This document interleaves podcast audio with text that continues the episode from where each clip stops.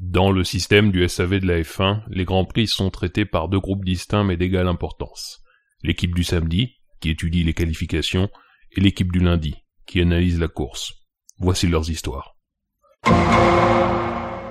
Écoutez, pour les engagements, c'est pas tant un engagement qu'un souhait, parce qu'après tout, c'est la dernière course de la saison. Une manor dans les points. À la dixième place, juste à la dixième place. Juste un Roberto petit. Ah oui, bah oui, mais alors, on est d'ac- Non. on soit bien d'accord. Entre les deux, Roberto Merri. Bah oui, il a le meilleur. Évidemment. Ah. Bien évidemment, Allez, une petite dixième place, histoire de dire, voilà, pour que à la fin de la saison, on se dise, voilà, toutes les équipes aient marqué au moins un petit point. Il n'y a que eux qui, euh, le, mieux qu'ils ont fait cette année, c'est 12e. Donc allez, pourquoi pas, une petite dixième place pour Roberto Merri. Et c'est là où je vais en fait, ma- mon pronostic va compléter le tien, Shinji. Parce que je voyais effectivement des points pour, ma- euh, pour au moins une manor. Mais le, moi, j'ai expliqué le pourquoi. C'est parce que pendant la course, il va y avoir une énorme tempête de sable qui a déposé au moins 10 cm de sable sur la piste. Les manors, elles sont peut-être pas aussi performantes que les autres quand c'est un du bitume bien lisse. Mais comme elles sont réglées plus haut, mais quand il y a Oui. du sable, par contre, elles, elles vont plus vite que les autres. Donc, elles vont remonter et pouvoir rentrer dans les points grâce euh, aux tonnes de sable qui seront sur la piste. Et puis disons-le, la Manor, c'est quand même la F1 qui ressemble le plus à un tractopelle. Oui, aussi. Voilà pourquoi. C'est ça mon engagement. C'est une tempête de sable qui va venir perturber les choses et du coup, maintenant, dans les points. Jassem, Quentin? Oh là là, j'ai aucune idée de quel engagement prendre. Bon bah je vais me lancer. Je pense qu'on va avoir une course, une course chiante à mourir et que on va avoir les deux Mercedes qui vont s'accrocher au premier virage et mais les deux abandonneront. On va avoir Vettel qui va abandonner en essayant d'en faire une remontée. Donc euh, tout l'intérêt de sa remontée tombera à l'eau et finalement on va finir euh, sans safety car, euh, sans sans enjeu jusqu'à la fin avec une victoire de euh, Ricciardo devant Raikkonen et Perez. Ça, ce serait beau, ça. Hmm. Tu, Ça, ce serait tu très fais beau, même pas- ça. tu fais même pas plaisir à Shinji en prédisant une victoire de Raikkonen. C'était C'est pour être C'est mieux de faire plaisir. C'est Euh, pour être sur la même longueur. Ah bah mon- tiens, j'en ai un. pronostic. J'ai j'ai un petit. un- Ah, me sortez pas. Raikkonen dans les points, il est troisième quand même, c'est pas compliqué non non. on, on- on estime Raikkonen mieux que ça. Quand même. Euh, je dirais deux safety cars. Waouh. Deux safety cars. Ah, c'est possible.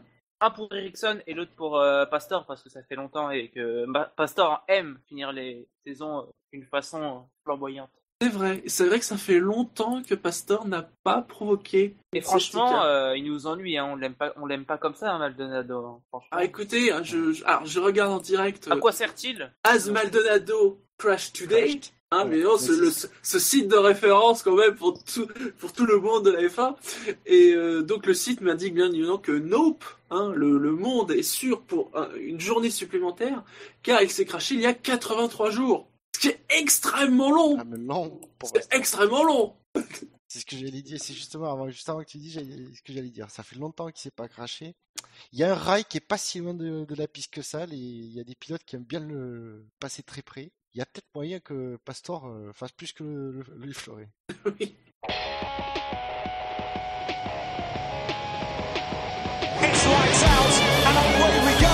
Look at Felipe Massa go. He's already passed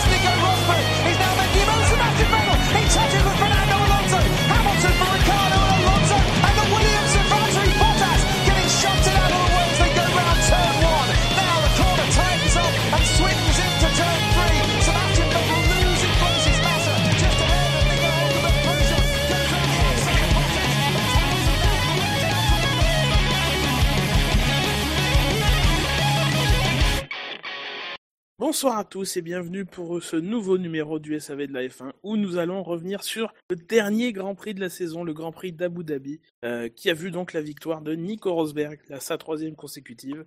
Et pour ce faire, j'ai avec moi les meilleurs puisque je vais redevenir hypocrite cette fois-ci. J'ai avec moi Buchor, bonsoir Buchor. Salut. J'ai David aussi, bonsoir. Bonsoir.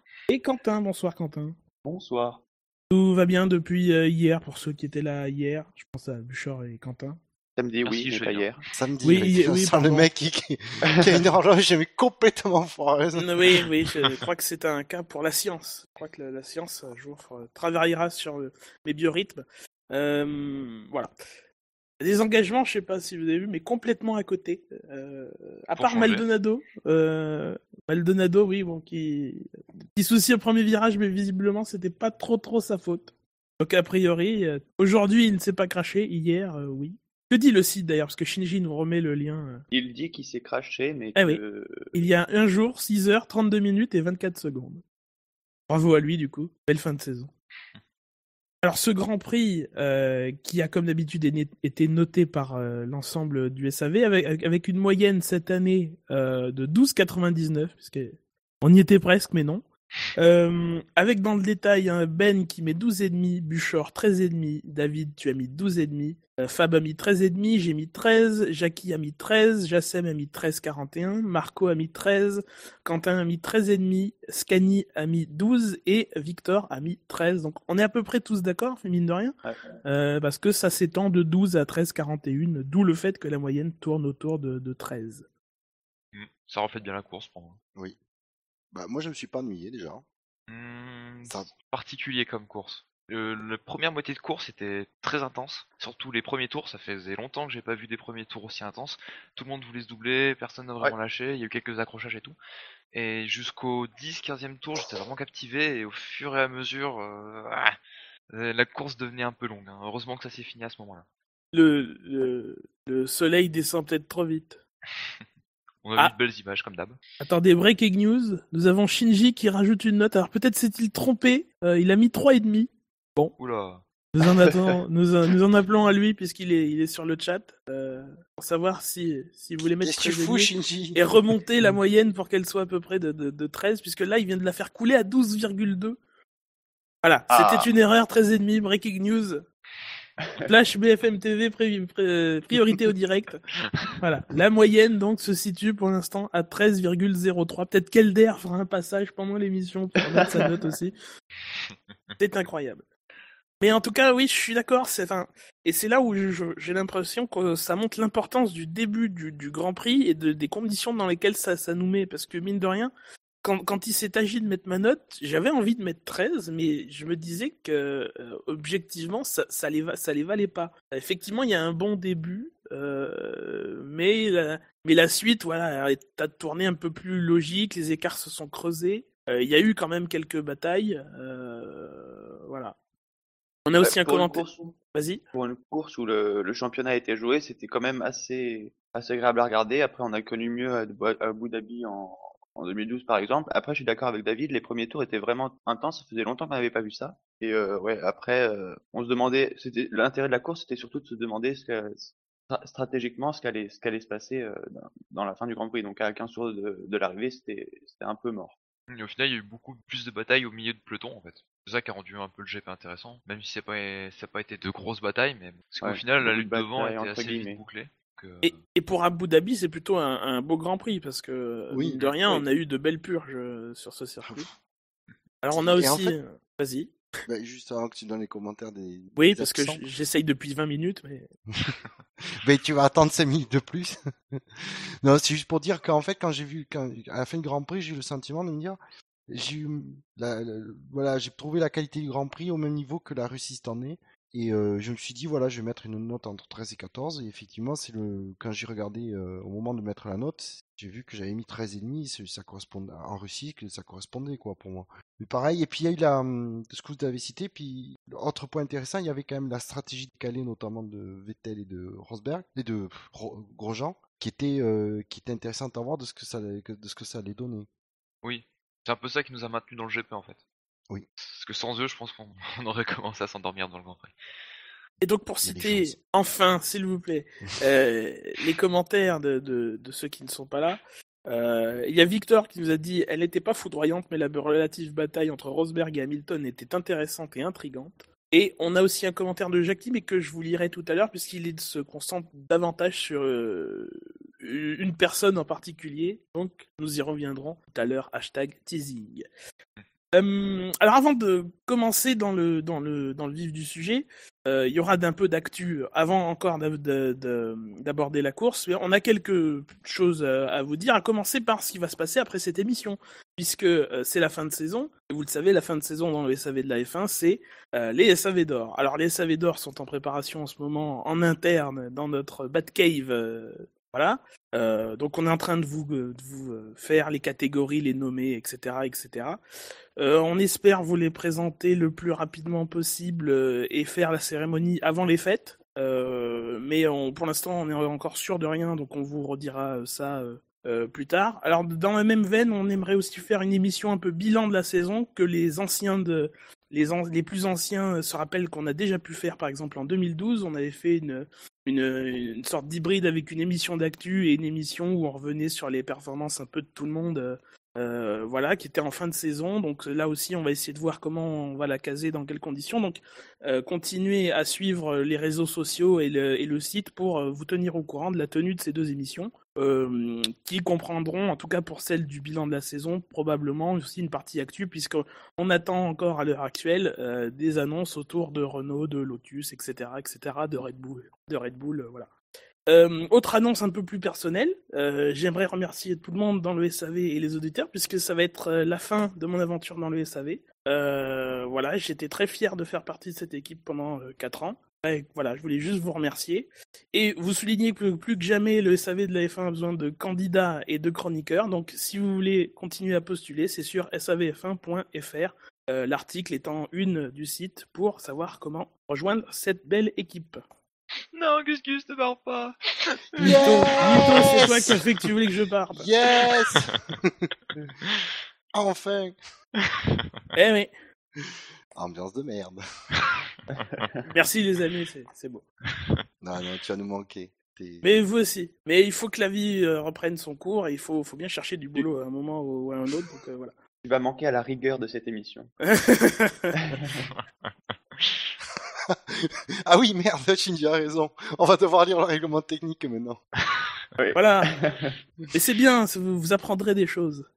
En tout cas, voilà, n'hésitez pas à candidater. Euh, ils sont pas méchants. Je pense que David et Quentin, qui euh, nous ont rejoints en cours de saison, euh, pourront en attester. On est assez bienveillants avec les nouveaux. Ne venez pas, surtout pas, non.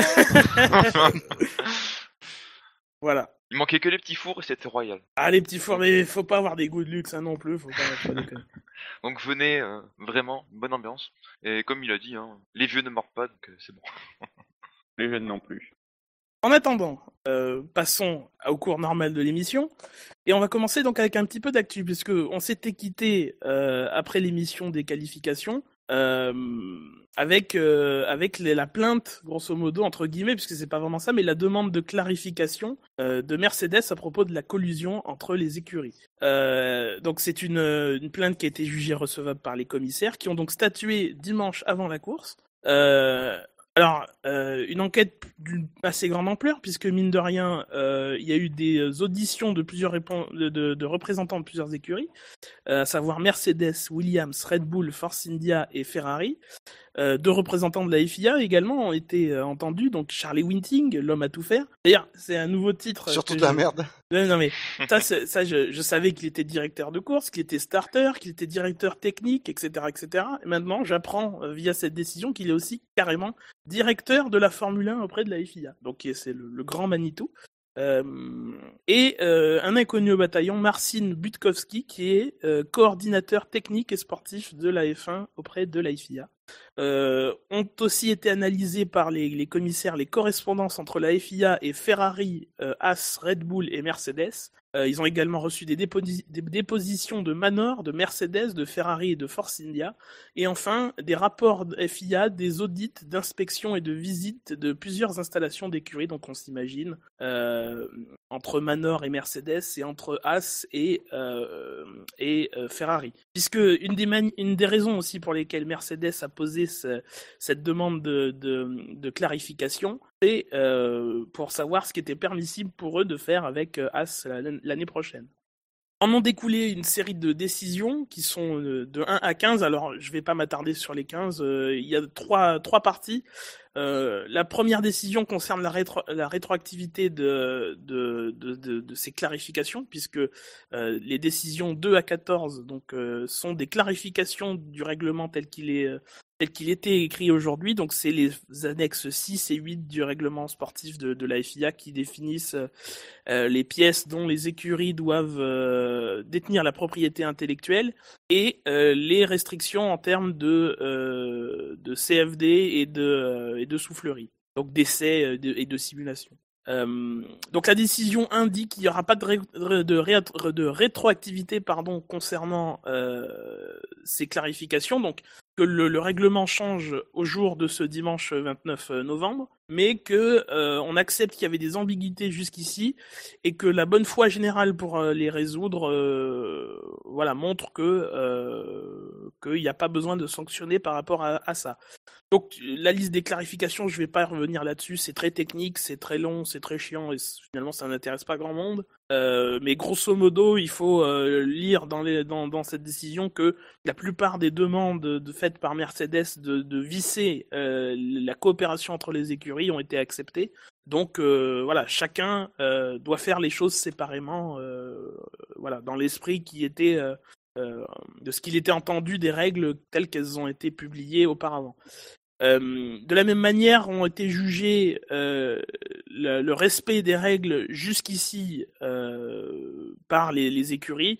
Et après examen des différents rapports d'audit des installations, etc., etc., les commissaires ont jugé qu'il n'y avait aucune preuve pour que les, les, compétiteurs ne, ne, ne se soient pas conformés aux exigences du, du, du règlement tels qu'ils étaient interprétés avant qu'ils aient été changés. Donc on considère que euh, les ambiguïtés, euh, que le règlement avec ces ambiguïtés a été respecté à la lettre, quoi, grosso modo. Euh, et enfin, les commissaires ont, comme souvent, fait une recommandation, une recommandation auprès de la FIA pour que celle-ci mette un tour de vis, notamment au niveau des nouveaux arrivants, et les contraindre à respecter le, les règlements à partir du moment où leur, leur candidature est acceptée. Une décision, pour finir, qui, euh, comme euh, l'exclusion de Massa euh, au Brésil, euh, peut euh, faire l'objet d'un appel auprès de la Cour d'appel internationale de la FIA. Donc nous verrons ce qu'il en est euh, prochainement. Des commentaires sur euh, tout ça? Surpris de la réactivité des commissaires. Je trouve qu'ils ont bien bossé ce week-end. Ils ont essayé de résoudre le problème rapidement. Que dès qu'on a appris la nouvelle, ils ont dit qu'ils allaient faire une recherche et voir euh, si c'était vrai ou non ces accusations. J'ai trouvé que c'était plutôt bien, plutôt réactif. Après, sur le fond, euh, j'ai pas beaucoup de commentaires. Ils jouent avec le règlement, ils jouent avec le règlement, qu'on a toujours, on a toujours vu ça. Euh, Mais c'est euh, Mercedes a fait la demande de clarification ce week-end ou c'est juste que ça a été rendu public ce week-end Non, non, c'était ce week-end. euh, C'est-à-dire que, euh, pour rappeler la façon dont ça s'est dont s'est dont, ça s'est passé, ils ont envoyé en octobre un mail à Charlie Whiting pour avoir des clarifications euh, autour de, de tout de tout de tous ces, euh, dispositions réglementaires. Charlie Whiting euh, est un peu échaudé par l'affaire Pirelli, encore une fois avec Mercedes. Mer- euh, Charlie Whiting, quand Mercedes lui envoie des mails, il doit un peu suer euh, euh, Grosse goutte. à grosse goutte. Du coup, cette fois-ci, Ouais, déjà, il a mis un mois pour répondre, euh, et il a répondu grosso modo que c'était pas de sa responsabilité. Euh, donc voilà, et que Il a refilé la patate chaude. voilà, il a refilé la patate chaude en disant que euh, il pouvait faire une telle demande de clarification auprès de, de commissaires. Alors ça, c'est une réponse qui a eu lieu le, le 13 novembre, donc si je ne m'abuse, en plein week-end du Grand Prix du, du Brésil. Euh, et donc le temps que euh, Mercedes fasse sa demande, le Grand Prix du Brésil était terminé, donc euh, ils ont envoyé leur demande au commissaire du Grand Prix d'Abu Dhabi, qui sont donc euh, qui se sont déclarés à même de juger samedi, euh, et donc euh, il y a eu des auditions lundi avant la, euh, dimanche avant la course et euh, la décision euh, après ces auditions et, euh, et cette enquête. Voilà, un truc très détaillé, très technique, euh, mais voilà, les commissaires ont, ont travaillé en tout cas. Euh, ouais, ils ont, ils ont dû même sacrément bosser ce week-end. pour une fois. Ouais, pour une fois. Est-ce que ça va être le sursaut pour 2016 Comme a dit Drosberg depuis trois semaines. Non, mais ça montre aussi que c'est, ça dépend des commissaires, quoi. Enfin, il y a des décisions, euh, il y a, quand il y a certains groupes de trois ou quatre commissaires qui sont euh, rédigés à la va-vite, et là, euh, là, elles sont très travaillées. En même temps, et c'est difficile d'en être autrement parce que c'est quand même un sujet sérieux. Mm. C'est pas une décision sur un fait de course où on, bon, on peut s'entendre sur le- la pénalité sans forcément avoir envie de la justifier. Et voilà. Là, de toute façon, c'était en plein milieu du week-end, il fallait que ça soit fait rapidement, donc euh, voilà. Rien d'autre euh, là-dessus? Euh, non, Non. pas. Moi, ça me surprend pas, quoi, la, la décision. Voilà, exactement. Ça. Ça va être clarifié, et puis bon, on verra la suite. Bah très bien. Puis on va passer donc dans le vif du sujet avec la course. Euh, et donc le quintet plus ou moins. Vous avez été 25 à voter, donc c'est c'est un petit résultat, mais malgré tout, on vous remercie. On vous remercie d'avoir été nombreux à voter euh, cette année malgré la difficulté de l'exercice. Euh, on a reçu 709 votes euh, cette année, soit une moyenne de 37 par Grand Prix. Donc merci beaucoup. Euh, voilà. Merci, ouais, parce que l'exercice n'est pas, est pas facile. hein. Ouais, exactement. Et donc, dans le détail, sur ce Grand Prix d'Abu Dhabi, avec moins 149 points. C'est un pilote, et c'est étonnant. Euh, il a connu une année, euh, une année difficile, euh, dans une voiture noire. Il y avait un peu de gris au départ, et qui, qui n'en a plus. Euh, un Espagnol avec des cheveux, qui aime bien faire la bronzette, c'est Fernando Alonso, que vous avez classé premier du euh, pour ce Grand Prix d'Abu Dhabi. Alors, juste avant, euh, je voudrais reclarifier quelque chose. Parce que tout le monde a accusé, ouais, Alonso, il a foncé dans Maldonado. Euh, il a quand même été touché par, euh, j'ai regardé en replay, c'était Nasser, donc euh, qui a fait qu'il n'a pas pu freiner et donc qui après a empalé Maldonado. Ah, selon toi, c'est pas sa faute? Alors, euh, après, quand on regarde le replay, on se rend compte que, en fait, euh, Nasser était pris en sandwich entre Vettel à sa droite et Alonso à sa gauche. Donc, Alonso s'est rapproché de Vettel bah, pour euh, barrer la route, hein. c'est normal aussi, hein. sans, sans faire de gros coups de volant, hein, juste en modifiant légèrement sa trajectoire. Et en se rabattant, il a touché Nasser qui était pris un peu dans un sandwich. Et donc, après, bah, on connaît la suite. Donc, je voudrais quand même un peu, je, je dis pas que c'est pas de la faute d'Alonso, mais un peu nuancer les propos qu'on pourrait dire. hein. Parce que pour moi, c'est pas, je veux pas dire que la faute sur Nasser, c'est Nasser qui l'a provoqué, mais c'est pas que de sa faute. Je veux dire, Nasser, il aurait pu ne pas insister sur ce coup-là. Et Mais si. voilà. Mais, mais si, Voilà, on dis-le clairement, il avait rien à faire là, Nasser. Voilà, exactement. voilà, mais bon, je juste euh, faire une petite précision avant de commencer là-dessus.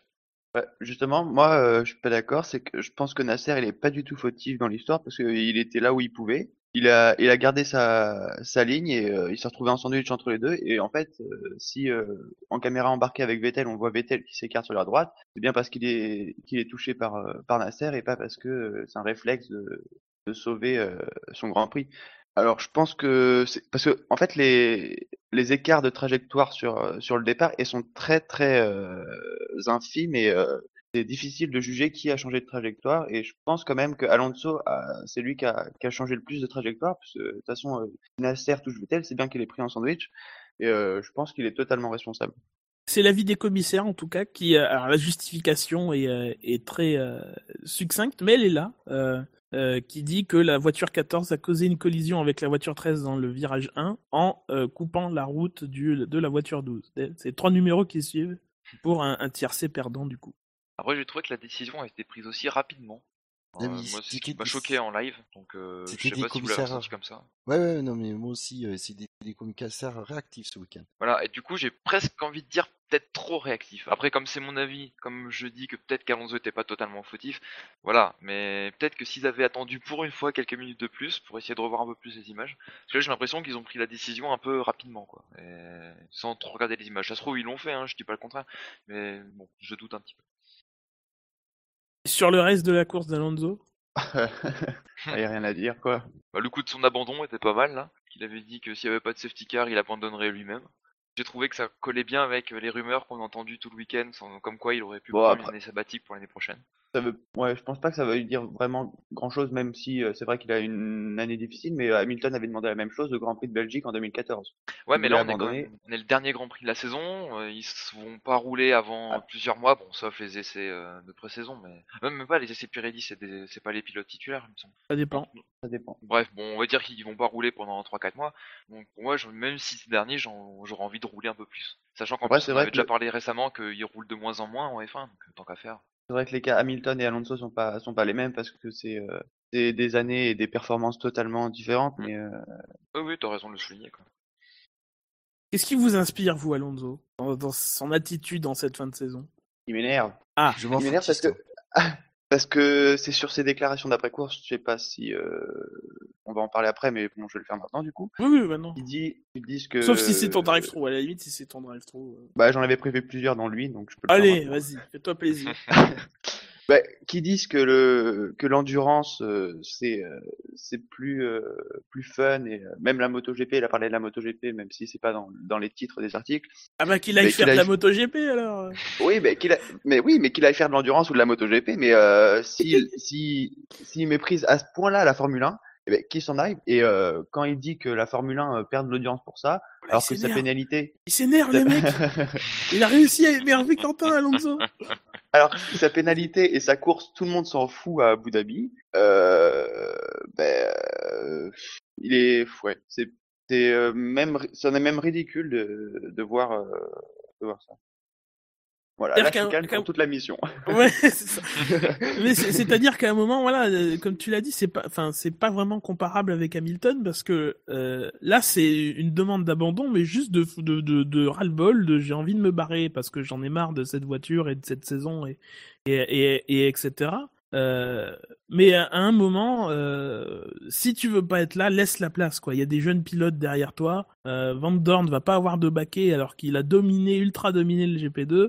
Euh, Button fait pas tout un foin de, de, de cette situation et, euh, et a plusieurs fois tiré son épingle du jeu euh, cette année. À un moment, voilà, il a choisi d'être là. Et ben, s'il regrette, il peut toujours négocier une porte de sortie.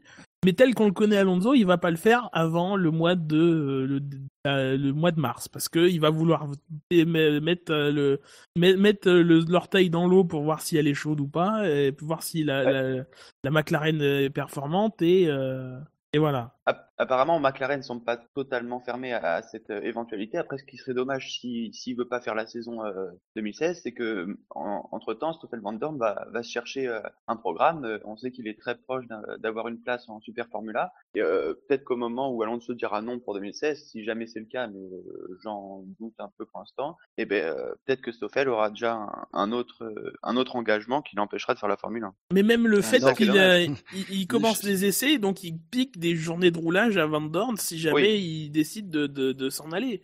À un moment, la F1, si tu l'aimes, tu l'aimes aussi en étant dernier. Et euh, Alonso, il aime pas la F1, il aime la victoire. Donc, bah, s'il veut aller gagner, il va aller gagner ailleurs, parce que McLaren l'année prochaine ne gagnera pas. Il faut pas, faut pas, faut pas déconner.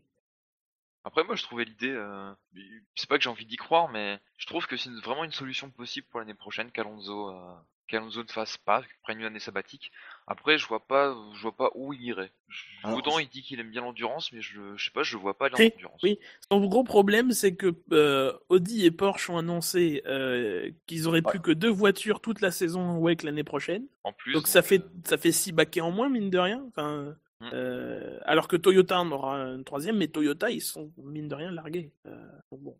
Ouais, donc euh, puis je le vois pas. D'un côté, je le vois pas prendre une année sabbatique sans faire autre chose à côté, parce que faut faudrait quand même qu'il pilote un peu, mais bon. est-ce ce serait une deuxième année sabbatique, hein, celle-ci. Ouais. mais où est-ce qu'il irait, ça, je sais pas. Ouais, en, moto en MotoGP, ça pourrait être sympa. Les Espagnols, ils sont bons, donc pourquoi pas.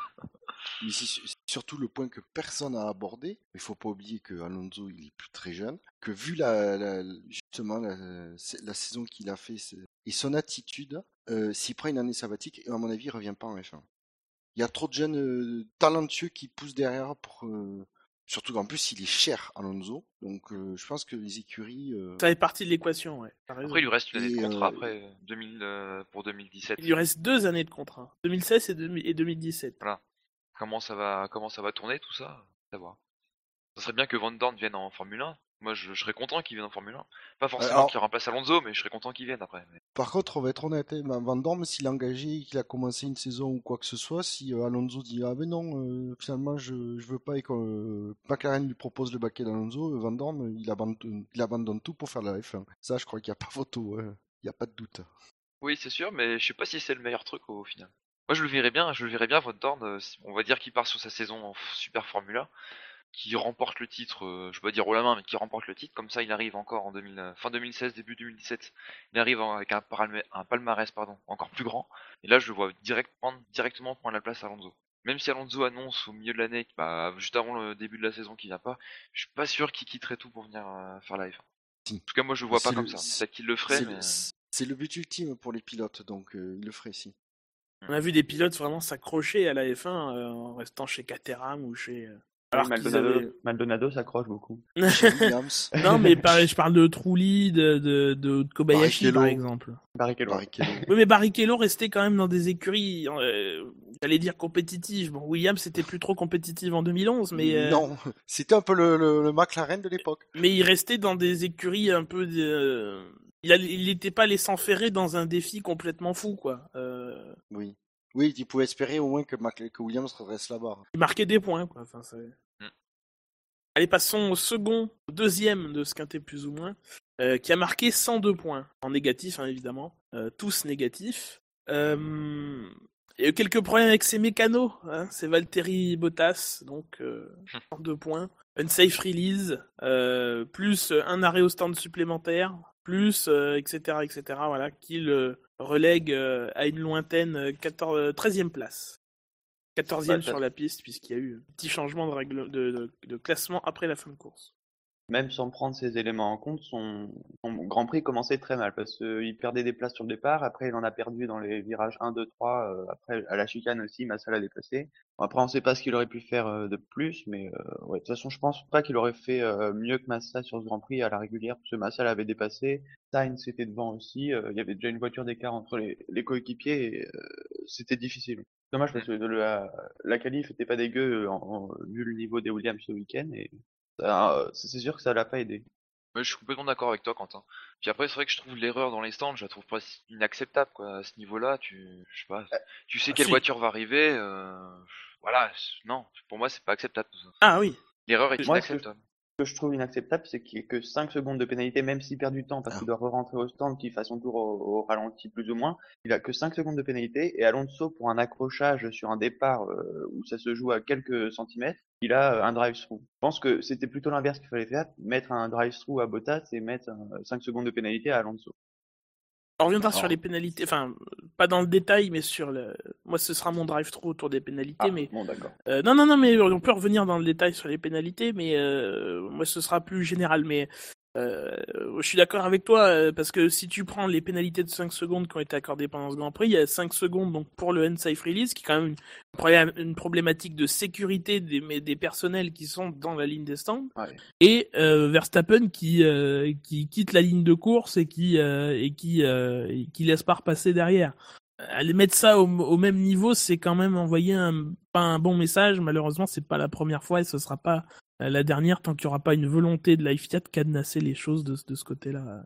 Alors, moi, c'était. euh, moi, justement, c'est la pénalité de 5 secondes pour le unsafe release. C'est, à la base, c'était mon, mon drive-through, donc il faudra que j'en trouve un autre. Euh, mais voilà, c'est. je, je comprends pas la FIA, quoi. C'est, c'est, un truc qui me. Ouais. Autant j'ai abandonné sur les réalisateurs, tout ça, parce qu'à un moment donné, ça lasse, autant là, je ne, je ne lâcherai jamais le morceau. La FIA en prendra plein la tronche quand c'est des trucs comme ça. Parce que Villeneuve, mine de rien, a fait une remarque très juste. Il y a que l'aileron qui a touché. S'il y avait la pointe du museau de Bottas qui touchait la roue de, de c'était Button, je crois. Mm.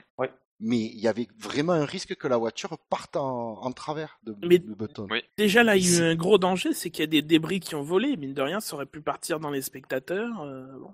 Oui, déjà il y a ça. Mais s'imagine la voiture qui dans les stands au fond, Oui, oui. sur un freinage, donc elle peut être déstabilisée, ça, elle part en travers, mais c'est 10 mécanos derrière qui se qui Ah, ça fait l'arrêtent. strike, là. ça fait strike. Et je comprends pas.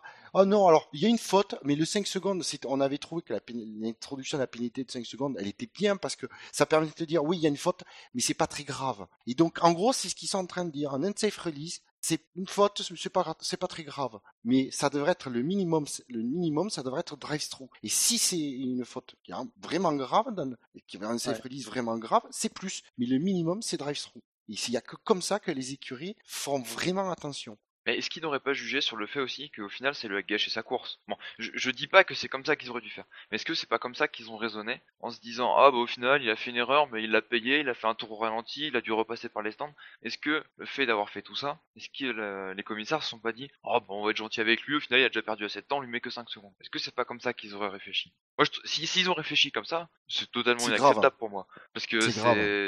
C'est la règle, c'est la règle quoi. Il faudrait définir un barème, qu'on a souvent dit depuis le début de l'année, depuis le début de la saison. Telle faute, c'est tant de place et puis point barre, c'est tant de secondes, point barre. Peu importe le cas, comment ça se passe, etc.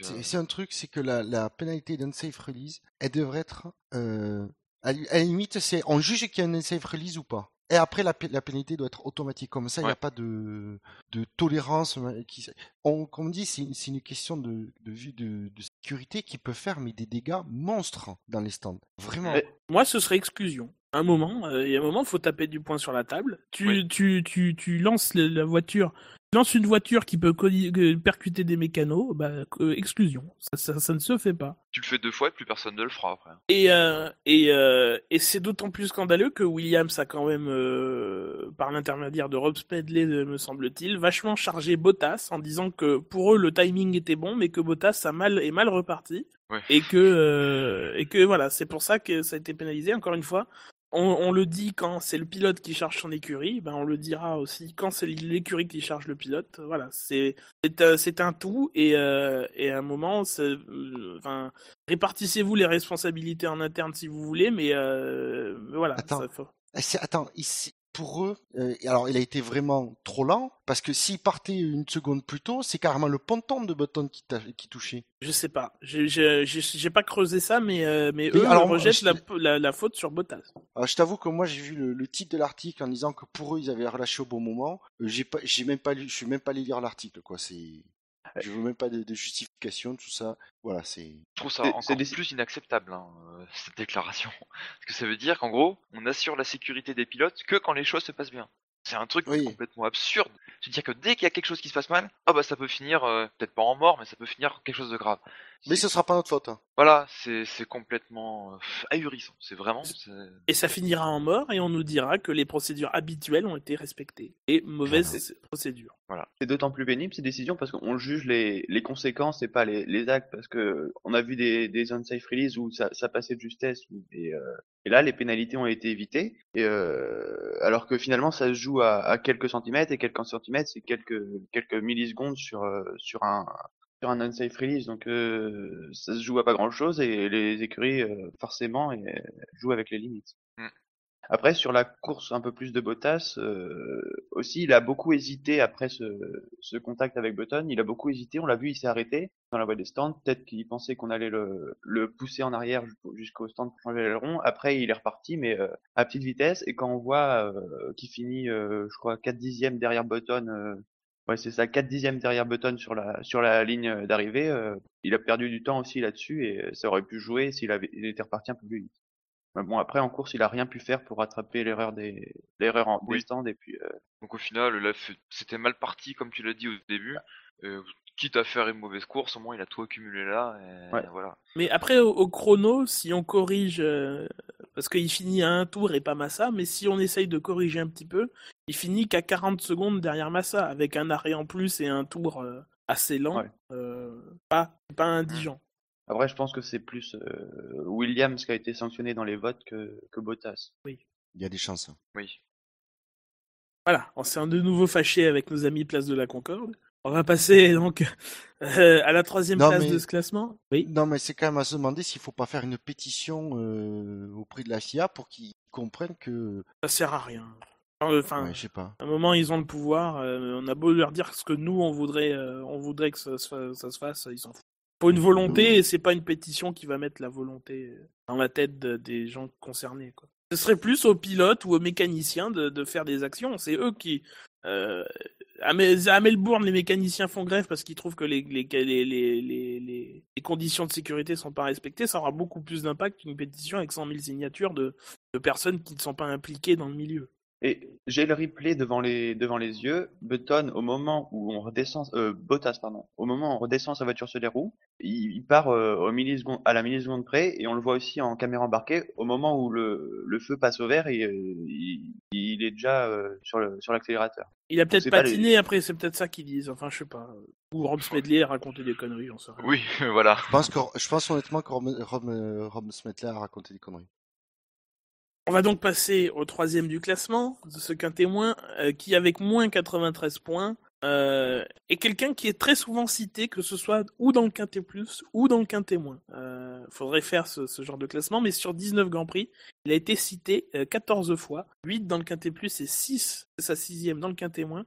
C'est Max Verstappen, donc moins 93 points, tous négatifs. c'est mérité. Oui. Parce que des fois, il fait des grands prix euh, très bons. Là, il est complètement passé à côté, que ce soit sur les règles. euh, je sais plus pourquoi c'était le- la dernière pénalité. Euh, non respect des drapeaux bleus. Drive-through, Voilà. donc tu- comme, comme quoi c'est beaucoup plus grave et beaucoup plus dangereux hein, que, que rouler sur des mécaniques. Ouais, donc euh, entre les limites de la piste, les drapeaux bleus, euh, niveau performance, c'était pas ça aussi parce que Sainz était devant en qualif et en course, euh, même si c'était pas beaucoup devant, il il était derrière tout le week-end, c'est mérité. Moi, j'ai Après, on l'a- Ouais. Vas-y. Non, non, c'est- Mais moi, j'ai c'est beaucoup toi qui aimé que dans le premier, dans le premier tour, ou dans, tout- dans le premier ou deux premiers tours, euh, il a, il a poussé euh, Kvyat euh, c'était Sainz. dehors. C'était Sainz. C'était Sainz? Oui. Il me semblait, j'ai persuadé que c'était Verstappen qui avait poussé de- dehors, parce qu'après, Kvyat, il s'est retrouvé de nouveau à côté de lui, et sauf que là, c'est Verstappen qui s'est retrouvé dehors. J'ai bien aimé parce qu'il a, en tout cas, il est tombé sur des pilotes qui se sont pas laissés faire. Et, Et que Helmut Marco s'en est arraché les yeux. Enfin, L'œil. euh, L'œil. parler. Et voilà, j'ai, je pense qu'il a eu, il a pas, il a pas, il pensait pas que ça se passerait, euh, je pense qu'il pensait que ça se passerait mieux et que finalement il est tombé sur des, sur des os, sur des os quoi, durant cette course. Après, je voudrais revenir sur une remarque qu'a faite euh, Villeneuve sur la pénalité de 5 secondes qu'il a prise pour le, le dépassement non réglementaire qu'il a fait. Et je suis complètement d'accord avec lui quand il a dit, Villeneuve, qu'au final, ça rapporte plus de tricher qu'autre chose. Parce que au final, il a doublé, euh, soi-disant, bah, même doublé euh, en dehors de la, limite de course. Du coup, ben juste le fait de l'avoir doublé en, je sais pas, en 2-3 tours, il avait déjà pris plus de 5 secondes d'avance et la pénalité de 5 secondes était largement compensée. Donc euh, je suis complètement d'accord avec Villeneuve. Au final, ça rapporte plus de tricher que, que d'être dans la loi, quoi. Et c'est totalement absurde, quoi. Quand on arrive à ce point-là, c'est qu'il y a vraiment un souci dans le fonctionnement des pénalités, etc. Dans des cas évidents, là, c'est vraiment des, des trucs qui sautent aux yeux. Mais Oui, voilà. effectivement, le calcul, mais le calcul a pris les, les vite fait. Si le, si, si les, les écuries vont faire le calcul, ils disent bon, bah, écoute, euh, tu peux même prévenir le pilote. Vas-y, fais ce que tu, fais tout ce que tu peux pour le doubler, quitte à, euh, quitte à, à couper le- un virage. De toute façon, c'est que 5 secondes. Derrière, Oui, si tu si en gagnes 15, bah, on est 10 secondes de positif, hein, c'est bon. Après, j'ai rien contre Verstappen, hein. il a exploité une faille du règlement, il l'a faite, euh, j'ai envie de dire presque bravo à lui parce qu'il s'est pas fait choper, Il a- ou voilà, il a réussi son coup, quoi. C'est pas une faille du règlement, mais c'est la, la- le manque de, de, de, De discernement de, des commissaires. Oui, c'est- pour moi, Commissaire. c'est presque une faille, quoi. Sur ce coup-là, sur ce coup-là, je le, je, Et de, même et de- sur ce coup-là, et de je son le- écurie, parce que de son écurie pouvait très bien lui dire euh, tu, la- tu le laisses repasser parce que ça, ça, ça s'est pas bien euh, goupillé et, et il aurait peut-être fini par, le, par y arriver. Ouais, c'est pour ça que même sur ce, sur ce coup-là, je le blâme même pas Verstappen parce que lui il fait sa course, il cherche vraiment à aller plus vite. Il est, voilà, il fait sa course. Il a peut-être, est-ce qu'il s'est rendu compte qu'il avait mis quatre roues en dehors de, la piste, j'en sais rien. Bon, après c'est effectivement à l'écurie de lui de pas lui avoir dit parce que eux ils ont, euh, voilà, ils ont plus d'images, ils ont les images de ça, et c'est surtout la sanction de la, la FIA qui est complètement débile. Je pense qu'il avait un stock de, de pénalités de 5 secondes à finir pour la saison. Ils avaient un quota Euh, pour avoir une prime. Et de drive-through, c'est pareil. c'est- Sauf qu'apparemment, ils se sont mélangés les pinceaux. Alors à noter, comme nous le dit Shinji sur le chat, que euh, Verstappen en est à 8 points sur, son, sur sa super licence. Ah oui. et, et qu'il les gardera jusqu'au 24 mai 2016. Donc ça fait 5 grands prix pendant lesquels il va Ouais. quand même pas falloir trop mettre de, de, de, de- les roues en dehors des lignes, entre guillemets, au sens propre comme au sens figuré. C'est combien la limite C'est 12 points déjà 12. c'est ça? Et c'est après, c'est une exclusion de, de course. Euh, un grand prix automatique. Il y a Pierre Gasly qui donc fait la danse du, du carbone hein, pour. euh. Sur le reste de la course de Verstappen, Si, Euh, il a allumé ses, pneus, il a allumé ses pneus à la, à la fin de la, de la grande ligne droite, là, après avoir Oui. doublé Sainz, qui lui a ruiné sa course parce qu'il a dû s'arrêter deux tours après euh, pour changer ses pneus. Après, euh, j'ai pas c'est le seul indice qui, outre la pénalité, ouais, euh, justifie le- le- une, une mauvaise course. Enfin, une telle erreur, faire un plat sur un pneu, c'est éliminatoire dans la Formule 1 Oui. actuelle. euh, Oui. Avec la gestion des pneus, c'est euh, c'est tout ce qu'il faut éviter. Et, euh, Alors, il n'est pas le seul parce que je crois que Roberto Meri euh, aussi a fait. ce grand et beau Roberto a, a aussi flingué un train de pneus de- que- comme ça, euh, mais voilà. Ah, mais ça euh, c'est moins vu bizarrement. Ça s'est bien moins vu, malheureusement, mais, mais bon. Mais c'est ça, voilà, tu- voilà. En plus de Verstappen, il n'y a que Meri. C'est pas comme si un ou deux autres pilotes, on va dire, d'un peu plus d'un peu plus de renommée et fait euh, la même erreur. C'est que vraiment, c'est sur ce coup-là, c'est ben, c'est- ils sont merdés quoi. C'est y a pas, on peut pas remettre la piste en cause, je pense. On peut faire le parallèle avec ce qu'avait fait Rosberg en Russie, c'était l'année dernière, il y a deux ans, je sais plus, quand il avait euh, allumé ses, ses pneus au premier virage aussi. Alors que comme ça, il avait pas, pas forcément de raison, parce qu'il était en tête, euh, je peux dire tranquillement, mais il avait la place pour freiner. Quoi. Après, euh, Rosberg a eu moins de conséquences, pas moins de conséquences, il avait fini deuxième, peut-être même trois, je sais pas. Bref, parce qu'il avait la voiture qu'il fallait, mais voilà. Ça peut arriver au plus grand, mais c'est sûr que ouais. Bah, Verstappen, euh, c'est quand même étonnant qu'il finisse derrière Nasser et Ericsson. Il a quand même la voiture, une voiture qui Oui. est censée être meilleure que les Sauber. Ouais, Mais ça, plus les pénalités, euh, ça fait que. Oui, un, un arrêt en plus, plus 25 secondes de pénalité, ça, à un moment. sur euh, la bon. ligne, il, est 12ème. Sur la ligne, il est il est 12e et premier à perd. un tour et voilà. Bon, il peut se consoler, il a fait mieux qu'Alonso. Vous parliez de Felipe Nasser, eh bien c'est lui qui est quatrième du quintémoin avec, il y a une petite marche là tout de même, euh, moins 39 points, euh, tous négatifs. Je sais pas vous, moi j'ai l'impression que c'est plus pour l'ensemble de sa fin de saison un peu euh, merdique que sur cette course-là où, euh, où euh, finalement il finit qu'à 4 secondes de de- d'Ericsson. C'est ce que j'allais dire parce que Nasser, je l'ai pas beaucoup vu, pour pas dire pas du tout vu du Grand Prix. Donc euh, je sais pas sur quoi les gens ont jugé. Bon après, Ou alors il servait de bouche-trou dans le quintémoin. Ouais, c'est ça, c'est 30 du remplissage et comme il était derrière. honnêtement, le seul moment où on l'a vu, c'est comme je disais tout à l'heure, c'est sur le départ quand il a vu l'accrochage avec Alonso, mais qui a pas vraiment été vu. En fait, si on n'est pas allé chercher l'explication, je pense qu'il y a quelques personnes qui n'ont pas fait gaffe à cet incident. Et à part ça, euh, il a pas fait grand chose. Apparemment, lui dit que euh, l'accrochage avec Alonso, voilà, lui a fait faire un arrêt plus tôt que que, que prévu. Effectivement, il s'arrête, il s'arrête après quatre tours. Ce qui est possible. ouais. Maintenant, il fait 22 tours sur les tendres euh, après et euh, il refait un arrêt 18 tours plus tard pour remettre les super tendres. Euh, c'est trois arrêts et il finit sur les talons d'Ericsson. Bon, c'est pas c'est pas une mauvaise course. Il faut dire un truc, c'est que les pilotes, quand c'est la dernière course de la saison, ils disent pas grand chose sur leur course dans, le- dans les bilans. Ils, Ouais. ils prennent les trois quarts du bilan pour remercier tout le monde pour la, pour la saison et tout, et pour euh, espérer que ça se passera mieux l'année prochaine.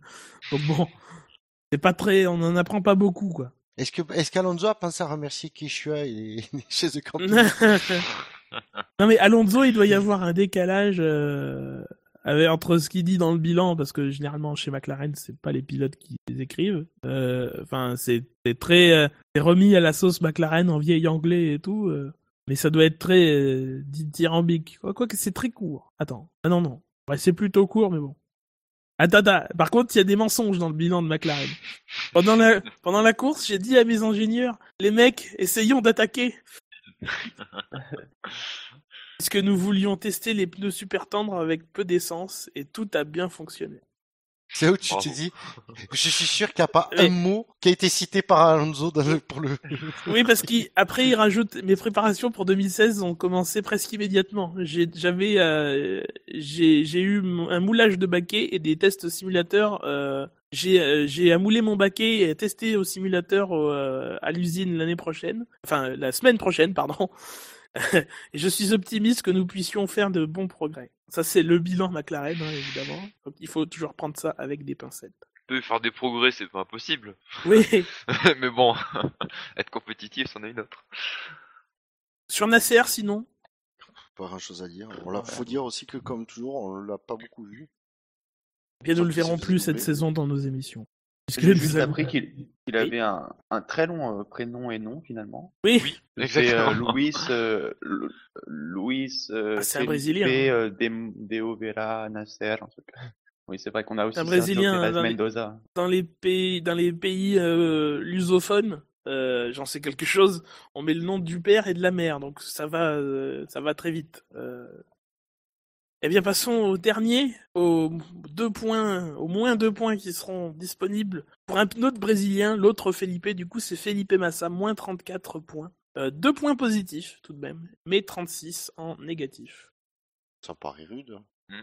Bon, tu me diras, il il est parti huitième, il arrive huitième. Ouais, d'un côté. euh, un tracé pas très euh, aisé pour les Williams. Hein. Enfin, c'est dans la même veine que, que Ouais, le même- Mexique, que, que, Mona... enfin, que Monaco, que la Hongrie, des, des virages. Non, la Hongrie, c'est pas tout à fait pareil. Il y a un deuxième secteur où il y a quand même des virages assez, assez rapides. Euh, là, c'est tout en relance et en, en traction. Ils ont beaucoup, euh, beaucoup peiné à, à, à sortir de l'épingle, par exemple. Mais il finit avec Grosjean, euh, une demi-seconde juste derrière aussi. hein, que Ouais, Grosjean n'a pas pu le doubler à la fin. Peut-être qu'on a estimé qu'avec une Williams, il aurait pu faire mieux. Et même euh, si euh, leur, euh, leur vitesse de pointe était assez impressionnante euh, ce week-end, euh, quand on quand n'arrive pas à être, quand on n'arrive pas à se rapprocher dans les dans les sections à virage, forcément c'est plus difficile après pour doubler. Mais oui, il n'y a pas grand-chose à dire. Après, je comprends qu'il soit dans dans le quintet moins. Peut-être que c'est un peu cher payé, mais euh, parce que en qualif il est derrière et en course euh, on peut pas vraiment le comparer à Bottas même s'il le passe euh, finalement au, au départ parce que euh, il arrive mieux à peut-être à gérer euh, ce moment de la course mais euh, oui euh, et il aurait peut-être pu faire mieux après euh, ouais.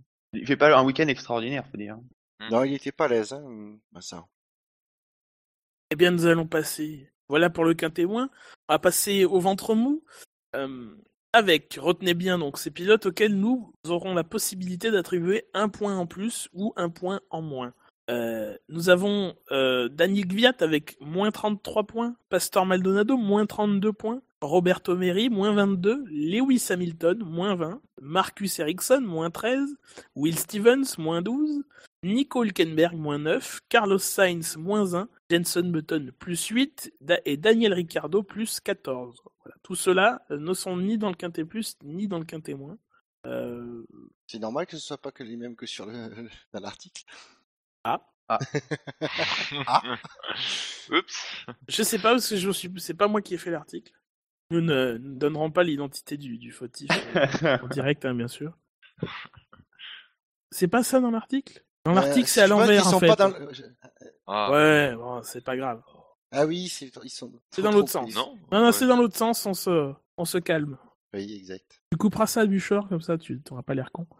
Et euh, on te donne la possibilité de te rattraper. C'est toi qui as les ciseaux, Non, donc non. profites-en. Non, non, j'ai trop la flemme.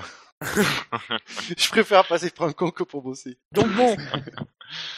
Donc, parmi ces pilotes, lequel voulez-vous évoquer À mon avis, nous allons garder Lewis Hamilton pour la fin de cette, cette rubrique.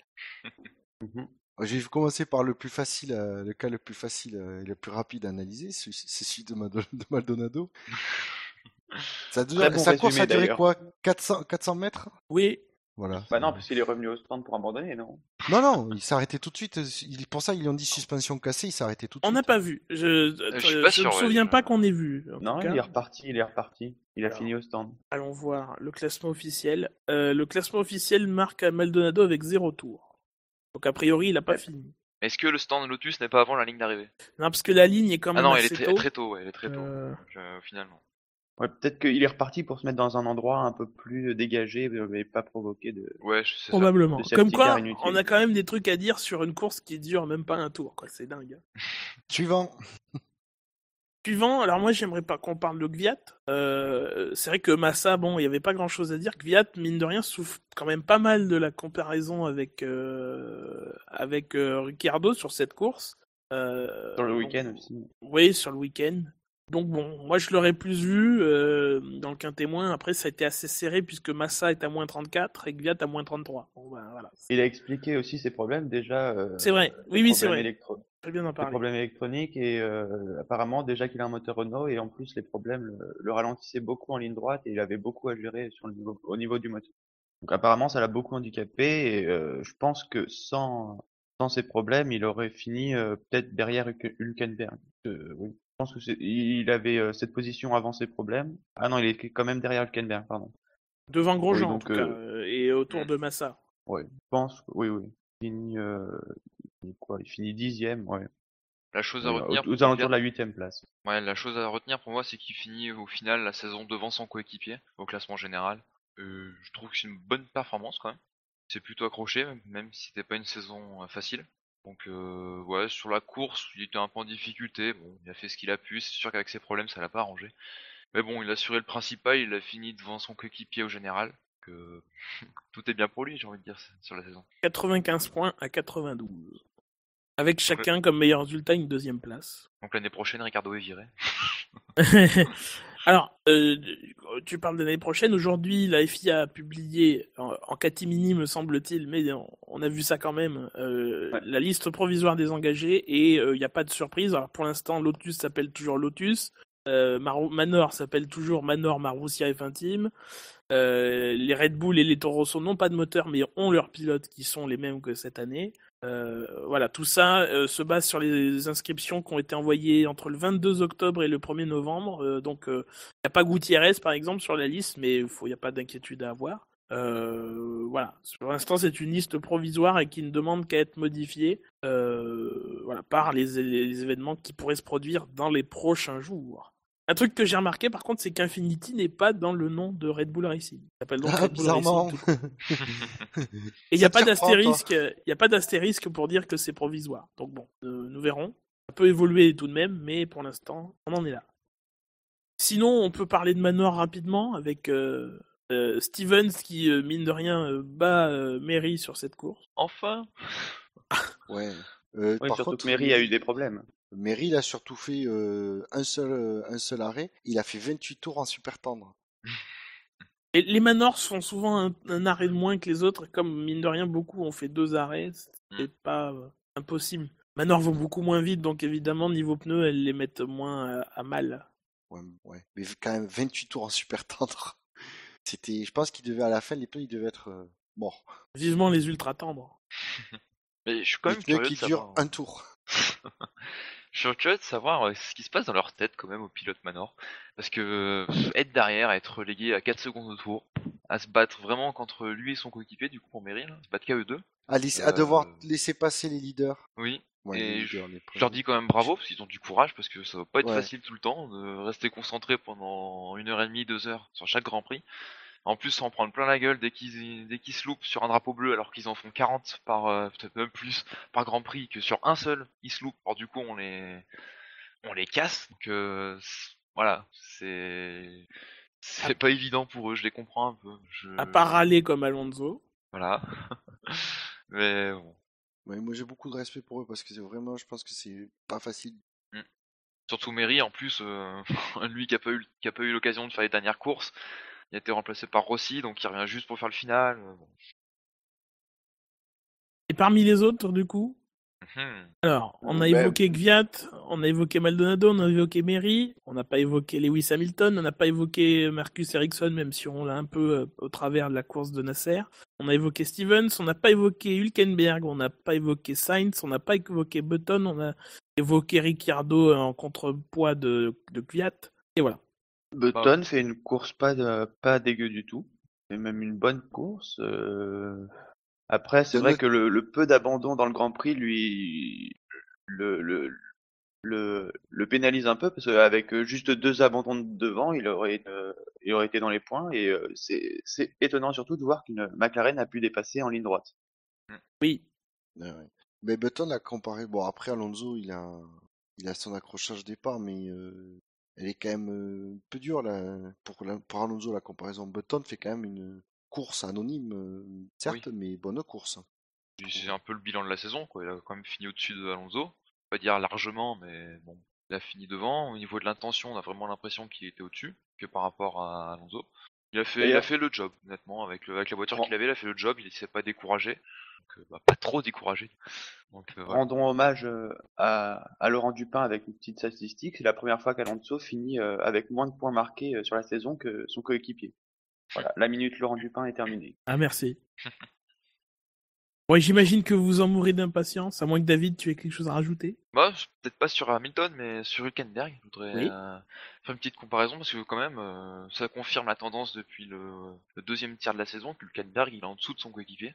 Et encore une fois, là, il finit septième alors que Perez il finit 5 Et surtout, il finit à 30 secondes en fait. C'est surtout ça qui me choque. Donc, euh, Oui. bon, j'ai j'ai pas regardé tous les, toutes les analyses, voir s'il a eu un souci, un arrêt au stand ou pas, mais 30 secondes, je trouve ça quand même énorme sur un Grand Prix. Donc, euh, ouais, ça fait un peu mal la comparaison avec son coéquipier. Lui euh, dit qu'il a eu beaucoup de sous-virages et euh, donc beaucoup de problèmes à inscrire la voiture dans les courbes. Hmm. Notamment Ouais, dans les pre- deux premiers relais. C'est à lui de trouver aussi les bons réglages, donc l'un dans l'autre. euh, C'est pas forcément évident tout le temps, mais ouais. je trouve un peu décevant pour Hülkenberg. Donc Hamilton. De cas Hamilton. C'est par moyen, bon, je pense qu'on peut le, le, Ouais, le qualifier comme raté ça. même, on peut dire. Presque envie de dire mauvais. hein. Ouais. Il a eu beaucoup de chance, cette équipe, euh, juste derrière lui, c'était euh, qui a pas osé y aller. Il y a eu Raikkonen et puis il y avait Perez, à l'extérieur. Bah c'était Perez. Qui a, qui a- euh, pour moi, euh, en regardant les images, j'ai l'impression qu'il n'a pas osé attaquer Hamilton. Non, est non, c'est pas ça, c'est que Hamilton allait légèrement sur la droite, Vettel qui revenait, qui allait, qui allait quasiment être au niveau d'Hamilton, venait légèrement sur la gauche. Perez a vu que de toute façon, il n'y aurait pas la place. Et on valait mieux qu'il ait tout de suite, il essaye plutôt à gauche. C'est ça, c'est tu, le- mais tu le vois d'ailleurs qu'à un moment donné, ça risquait d'être très très juste. Mais ouais, Hamilton départ euh, moyen, voire mauvais. Bon, peut-être pas mauvais parce qu'il a pas perdu de place, allez, on va dire moyen.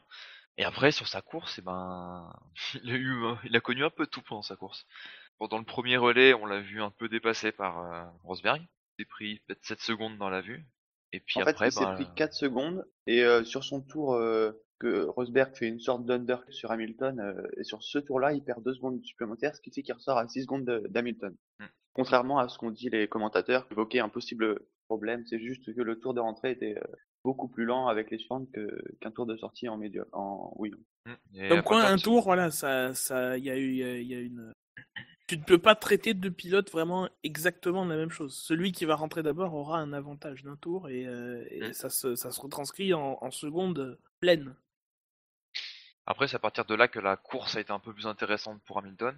Que euh, à partir de ce moment-là, il a commencé à attaquer un peu plus. On l'a vu revenir sur Rosberg. On l'a même vu revenir euh, très dangereusement sur Rosberg juste avant que Rosberg s'arrête. Donc euh, et là, ben c'est le suspense de la fin du Grand Prix. Rosberg s'est arrêté, et Hamilton a continué. Alors sur les stratégies, euh, j'ai envie de vous lire le commentaire de Jackie que nous a laissé Jackie euh, sur le dans les dans les notes, hein, parce que Jackie est toujours dans le sujet. Pardon si je rigole, désolé. Alors, Jackie nous dit assez content de voir Mercedes laisser Lewis choisir sa stratégie. Dommage seulement que Lewis n'ait pas choisi d'aller jusqu'au bout, entre parenthèses, dans le mur donc, pour qu'il comprenne qu'il n'a pas tous les éléments et qu'il peut, euh, parce qu'il n'y a pas tout qui s'affiche, j'ai l'impression, et, et qu'il peut faire confiance à son équipe. J'ai comme qui dirait l'impression que la confiance n'est pas au beau fixe entre lui et son équipe. Cela reviendra, c'est sûr, l'année prochaine. Il se plantera en et rentrera dans le rang. Vous avez 4 heures. Mais je suis d'accord avec, je suis d'accord avec Jackie. Ça fait plusieurs fois qu'il remet euh, vraiment en cause le, le- la stratégie de l'équipe, euh, où ils ont vraiment beaucoup plus de données que ce qu'Hamilton euh, peut avoir, même après, même avec son ressenti au volant, tout ça. Et j'ai envie de dire, ça leur coûtait rien sur cette course de dire, ok, on te laisse faire. Et tu te plantes. Un peu ça. euh. Pas- en sachant qu'il reste planté comme ça, ils pourront dire, bah, écoute, quand on te dit te donne une stratégie, ce qui vraiment, nous on a, on a calculé, c'est vraiment optimal pour toi. C'est- on t'en fait pas pour t'emmerder, c'est pour le mieux qu'on te propose. Donc euh, voilà, comme ça il arrêtera de remettre thématiquement en cause. Donc euh, Oui, j'ai pas aimé son attitude. Ça fait vraiment euh, gamin qui piquait sa crise, qui piquait sa colère. Non, je vais pas rentrer. C'était vraiment ça. Et j'ai autant Hamilton, je l'aime bien, autant sur ce Grand Prix, je l'ai, je l'ai pas dire détesté, mais j'ai pas aimé son attitude, clairement. Moi, je comprends bien pas ce que- ça. Enfin, il, a, il a jamais dit non, je veux pas rentrer. Enfin, c'est Non, chez, a- Mercedes, on lui a dit, bah, on va te laisser en piste. Et Après, lui, euh, il, faut faire attention quand même à la communication du pilote qui est quand même en plein milieu de la course, euh, donc avec de l'adrénaline, de la tension. Il parle en- entre les euh, entre les virages, donc et, euh, il sort de sa concentration un petit peu de son pilotage. Et euh, moi, franchement, j'ai rien entendu de choquant dans la manière où il essayait lui-même, en tant que pilote, de, balayer la, la, la, les, différentes options stratégiques. Après, effectivement, comme le dit Jackie, il y a des, doutes. euh, mais euh, en aucun cas, moi, j'ai vu de désobéissance. À un moment, il s'est fait raisonner et les doutes ont, été levés. Quoi. À un moment, il s'est arrêté et puis voilà. Je, je, je comprends pas pourquoi on en fait tout un foin autour de ça. C'est déjà arrivé à d'autres pilotes. Euh, c'est pas la première fois pour Hamilton aussi, d'accord, mais euh, mais au bout d'un moment, ça devrait plus nous surprendre. C'est ce qui est arrivé au Mexique. Euh, voilà, le, après le, le traité de pleureuse ou de je sais pas quoi, euh, ça va bien quoi. Enfin, à un moment, c'est lui qui conduit et je trouve bien aussi qu'un pilote prenne une initiative de son propre chef. Il a peut-être tort de le faire dans les faits, sa, sa stratégie sera peut-être pas la bonne, mais en même temps, suivre la stratégie de Rosberg, ça aurait pas été la bonne non plus, puisqu'il aurait jamais réussi à le dépasser. Ouais, mais après, bon, oui, c'est vrai que l'attitude, je suis peut-être un peu emballé. Mais niveau stratégique, ou- pour moi, il arrêté au pire moment, du coup. au moment où l'idée était bien de prolonger son arrêt pour avoir des pneus plus frais à la fin. Sauf qu'il a, trop attendu euh, et à la fin il s'est arrêté au Mais pire moment. c'est pas lui qui a trop attendu. À un moment. Ouais, mais il aurait, il aurait, il aurait pu euh, insister pour pouvoir rentrer un peu plus tôt. Mais après, c'est enfin, c'est l'équipe. Mine de rien, il est resté sous le- la, la- la- la responsabilité de l'équipe. Ouais, mais s'il avait dit à un moment, euh, mes pneus sont morts, euh, l'équipe aurait pas hésité, il l'aurait, euh, l'aurait fait rentrer. Oui, mais ils étaient pas morts. Parce qu'il a pas joué, il a pas joué comme ça. Mais il aurait pu. Ouais, je pense que même s'il est sous le contrôle de l'équipe, là, on lui a clairement laissé le choix. De toute façon, c'est quand il y a deux stratégies différentes chez Mercedes, c'est clairement qu'on laisse le choix un peu au pilote. Je pense que là, c'est pas le, c'est pas ce qu'il fallait faire. Après, c'est mon avis sur la stratégie. Je pense que pour ce coup, pour le coup, pour ce coup-ci, contrairement au Mexique ou au Brésil, c'est vrai qu'il était bloqué derrière et qu'il pouvait euh, presque rien faire. Je pense qu'à Abu Dhabi, je l'avais dit euh, dans le dans le podcast des qualifs, il avait un, un meilleur rythme. Il semblait plus à l'aise avec les, les pneus euh, les pneus les pneus primes euh, sur, Tendre, euh, sur- oui, enfin, c'est les oui les primes options. euh. Il n'y a Oui, pas de prime les- option chez nous. Tendre ou super tendre. il, est pas chez ouais, TF1, il était là. plus il était plus à l'aise avec les les tentes du coup et euh, je pense que s'il avait une même si euh, c'est vrai que le, le- les pneus de Rosberg sur le sur le deuxième le premier relais en tendre ils se sont comportés un peu bizarrement apparemment et euh, c'est ça qui a expliqué euh, le fait que Hamilton était beaucoup plus rapide. Je pense que sur ce Grand Prix, si, si il restait, euh, s'il restait derrière avec une, une stratégie plutôt identique à celle de Rosberg, parce que c'est là qu'il avait le plus de chances de gagner cette course. Jackie l'avait dit sur Mm. Twitter. Probable. Il aurait oui. eu, euh, Je suis pas, je suis pas en désaccord avec ça. Oui, non, je dis ça pas, pas ça contre contre toi. Non mais je le dis à euh, Jackie qui, qui me Ah d'accord. sur le chat. Jackie euh, avait dit sur Twitter qu'il aurait eu peut-être eu euh, 20, 30 lignes droites euh, de, DRS pour pouvoir essayer de doubler. Et euh, quand on voit euh, comment il était à l'aise avec les pneus de temps, je pense que c'est là qu'il avait le, le plus de chances de gagner ce Grand Prix. Là, c'était vraiment euh, incompréhensible la, la stratégie qu'ils ont voulu faire. Après, je me suis euh, devant ma télé, je me suis beaucoup énervé quand j'ai vu qu'ils ont mis les tendres au lieu des super tendres sur le, pour le pour le dernier relais. Mais euh, après coup, je, quand je vois ce qu'a fait Vettel avec les super tendres, je me dis que ça aurait rien changé parce que même si les super tendres sont un peu peut-être un peu plus rapides sur euh, ça n'aurait pas suffi pour combler les, les 12 secondes d'écart euh, avec Rosberg et que oui. Après Puis, sur le fait c'est comme l'année dernière avec Massa. Enfin, les super tendres, ils sont très rapides au début, puis finalement l'écart se réduit parce qu'ils s'usent plus, s'usent plus rapidement. Je suis complètement d'accord avec Quentin quand ils ont mis les tendres. Moi j'étais fou devant ma télé. Je me suis dit mais c'est pas possible qu'ils mettent les super tendres.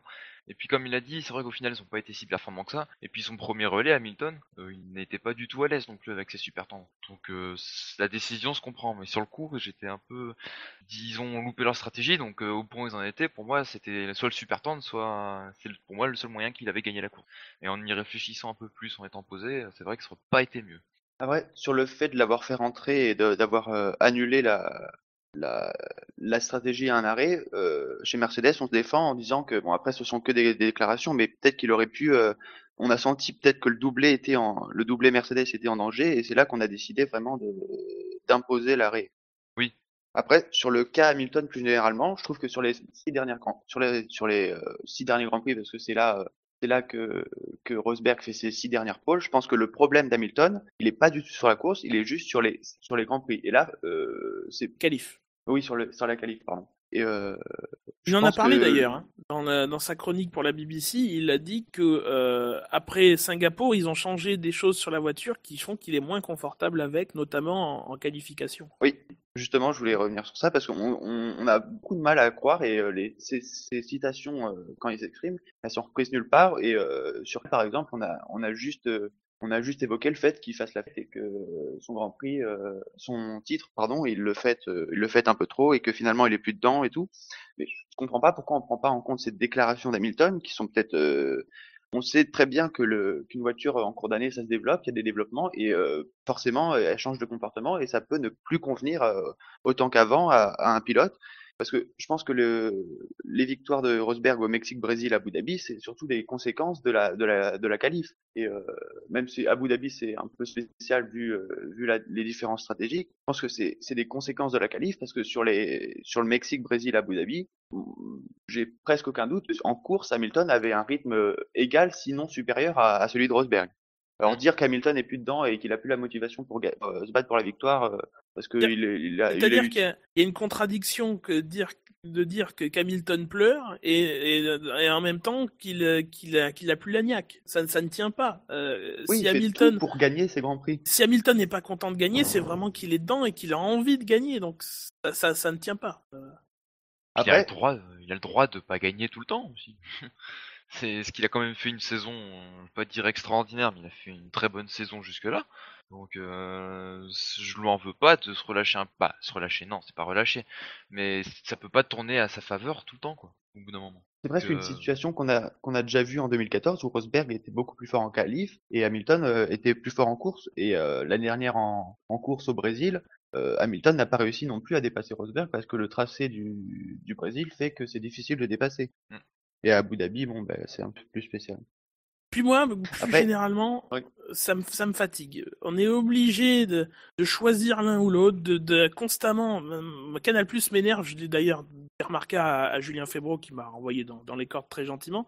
Ah, Euh, euh, ne ne- t'étends- pas trop sur ce sujet. Je pense qu'on aura l'occasion d'y Ah, on revenir. en reparlera très bien. Très bien. Mais si Alors- t'as d'autres choses à dire. euh, et Non, mais voilà, euh, moi j'en ai, Hamilton- ai marre qu'on les oppose tout le temps, qu'on épie leurs moindres faits et gestes dans les voitures, dans les radios, en dehors de la voiture. Euh, Ah, il a pas serré la main à l'autre, il a pas fait ceci, il a pas fait cela. euh, c'est un manque de respect, etc., etc. Moi, j'en ai marre. Je, je, je, je, je n'en peux plus. Pour moi, ça en sort complètement du sportif. Euh, même si évidemment la psychologie a, a trait au sportif, mais à un moment, on, on, on met l'accent là-dessus plus pour des raisons de, de commercial, euh, commer- commercial qu'au- qu'autre chose, pour écrire du papier, pour vendre des droits télé, etc., etc. Moi, ça, ça me fatigue. Ouais, je suis comme toi. Les... Et ceux que je trouve finalement pas trop mal euh, dans l'histoire, c'est finalement c'est Mercedes qui est, euh, pas sobre. oui, qui est très Ah ouais. sobre sur ça, justement sur l'opposition, qui Ils en de ont- pas monter ça, euh, d'en faire un peu. Il pourrait en faire, euh, il pourrait euh, l'utiliser pour communiquer en, en étant très adroit, mais là je trouve qu'ils sont plutôt, euh, plutôt pas mal. Ils ont rien à faire, hein. de toute façon, les pilotes le font, de- le font d'eux-mêmes. Hein. Il n'y a pas besoin d'en Oui. rajouter. Et voilà, c'est ce que je reproche euh, aux autres. Il n'y a pas besoin d'en rajouter. On connaît le sous-texte, on sait qu'ils s'entendent plus. Si, si tant est qu'ils se soient jamais Ils entendus. entendus. euh, voilà. Oui. Je pense que la situation qu'on a eue à Abu Dhabi, là où Hamilton euh, a plus de liberté sur sa stratégie, je pense que c'était impossible qu'on passe à côté. Je pense que c'était nécessaire même pour, euh, pour Hamilton pour qu'il comprenne qu'à- que la stratégie Mercedes est calculée pour qu'elle soit la plus rapide possible et que même si les difficultés euh, à dépasser en, en F1 elles, elles sont importantes, c'est la meilleure façon qu'il a de gagner un Grand Prix. Et euh, Toto Wolff l'avait dit et je pense que ça illustre parfaitement ce qui s'est passé, euh, ce qui s'est passé euh, dimanche, le jour où, où euh, les pilotes euh, décideront, les, ils, ne, déc- ils ne gagneront plus aucune course. Et je pense que c'était nécessaire. Après, Oui. Hamilton, euh, Après, vas-y, Mais après, j'ai aussi, comme je dis, je trouve ça quand même intéressant qu'il y ait un pilote qui euh, voilà, qui essaye d'un peu de remettre en cause, euh, euh, de remettre en cause. Après, c'est pas, c'est pas qu'il oublie pas, quoi. Mais voilà, il y a aussi quand même cet aspect-là qui est intéressant. Ça prouve qu'il a de la personnalité, qui, pour lui, rien n'est figé. C'est, voilà, c'est. Puis bon, Monaco nous a prouvé que l'écurie pouvait faire une bourde. Et Gus Gus, même s'il y a le côté vraiment euh, psychologique où Canal monte la mayonnaise comme ça en permanence qui est assez pénible, je trouve quand même que ce, cet aspect sportif, il est plus agréable à en parler que l'aspect euh, silly season des moteurs là où c'est euh, infernal. Je préfère Oui. parler d'un côté sportif comme ça que Après, je nuance. Hein. Moi, j'aime bien aussi la F1 pour le côté politique, pour les problématiques un peu obscures, économiques, réglementaires. Donc, moi, je suis pas forcément euh, Technique, technique. le mec lambda, quoi. Puis même le même le cas euh, même le, même le cas Red Bull Renault, même s'il est pénible parce que c'est c'est vraiment ça fait euh, ça fait euh, 24 ans qu'on en parle, euh, euh, il est il est très intéressant quand on a pu le voir le, le développement, l'acheminement de la situation, il a pu être euh, assez incroyable. Oui. C'est assez passionnant à, Ah, à ah, Bon, après, moi, c'est je me suis pas lassé du cas Red Bull Renault. Oui. Ouais, mais toi, ça t'a fait du petit lait. Ah, c'était marrant. Allez, reprenons, euh, après nous être étendus, reprenons le cours normal, euh, du Quintet. Plus, puisque nous allons passer au Quintet Plus. Et tu veux- on parle, on parle pas d'attribuer un point? Ah oui, ah oui, oui. Oui, bon. alors, Honnêtement, là, euh, Ou d'en retirer un. Ou d'en retirer un moi je vous dis direct, hein, moi je mets pas de bonus, ni plus ni moins. On peut arrêter les Bon, discussions. Au moins, c'est réglé. Oh là là, oh là là, il y en a, il y en a qui prennent bien leurs aises, hein, tout de même, hein. Eh bah, faut bien te remplacer, oh. Non, mais ouais. Ah, tu te proposes pour remplacer Gus Gus? Ah, moi Ouh ça là tu sais pas dans quoi tu mets les doigts. euh. Ah, ah, j'ai rien dit en fait, j'ai rien dit. ma, ma fourche a langué. hein. Oui. Un petit point pour Maldonado. La beauté du geste. Oh. Ah, Chiche. Tu sais, tu sais, Ah, tu sais que je suis d'accord. Parce que voilà, il a été beaucoup critiqué.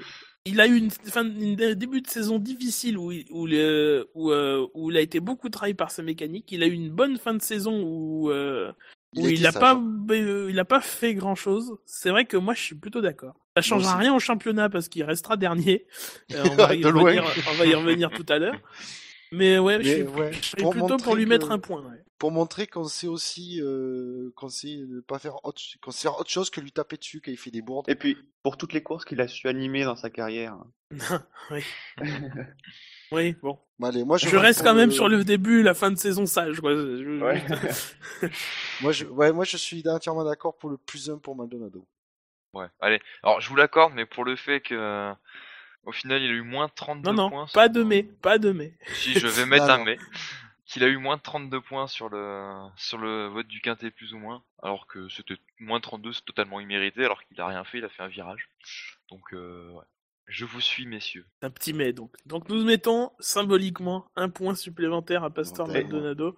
On, on Il- pourrait mettre un, un point supplémentaire à Buchor parce qu'apparemment, sur ce qu'on nous dit sur le chat, il a très bien réglé son micro. Il y aura une image, Buchor. Tu sais comme ça se fait maintenant au, au CP ou un smiley. Donc comment on fait pour couper le, le son d'un mec non Pose cette souris Je parle pas de toi, Gus Gus. Ah, Put the mouse on the floor. voilà. Ceux qui auront les références. oui, oui, référence. oui. Écrivez-nous à contact.savf1.fr si, si vous avez compris. Euh, Quintet plus, donc, pour raccrocher encore une fois les wagons. Euh, et le cinquième, qui euh, est un Mexicain, c'est Sergio Pérez. 58 points positifs. Tous positifs. Très beau week-end. Oui. Voilà. Ça, c'est fait. C'est vrai qu'on en fait- n'arrive à plus rien avoir à dire parce que finalement, jusqu'ici, on, enfin, Pérez, on lui reprochait deux choses. C'est euh, son agressivité en piste dans les dépassements euh, et euh, des résultats en dents de scie. Ben, on de constater que cette année, il a gommé ces trucs. Euh, Donc, donc euh, reste un, un, un, un bon pilote. Enfin, moi, pour moi, c'est une bonne surprise. Enfin, c'est Oui. euh, oui.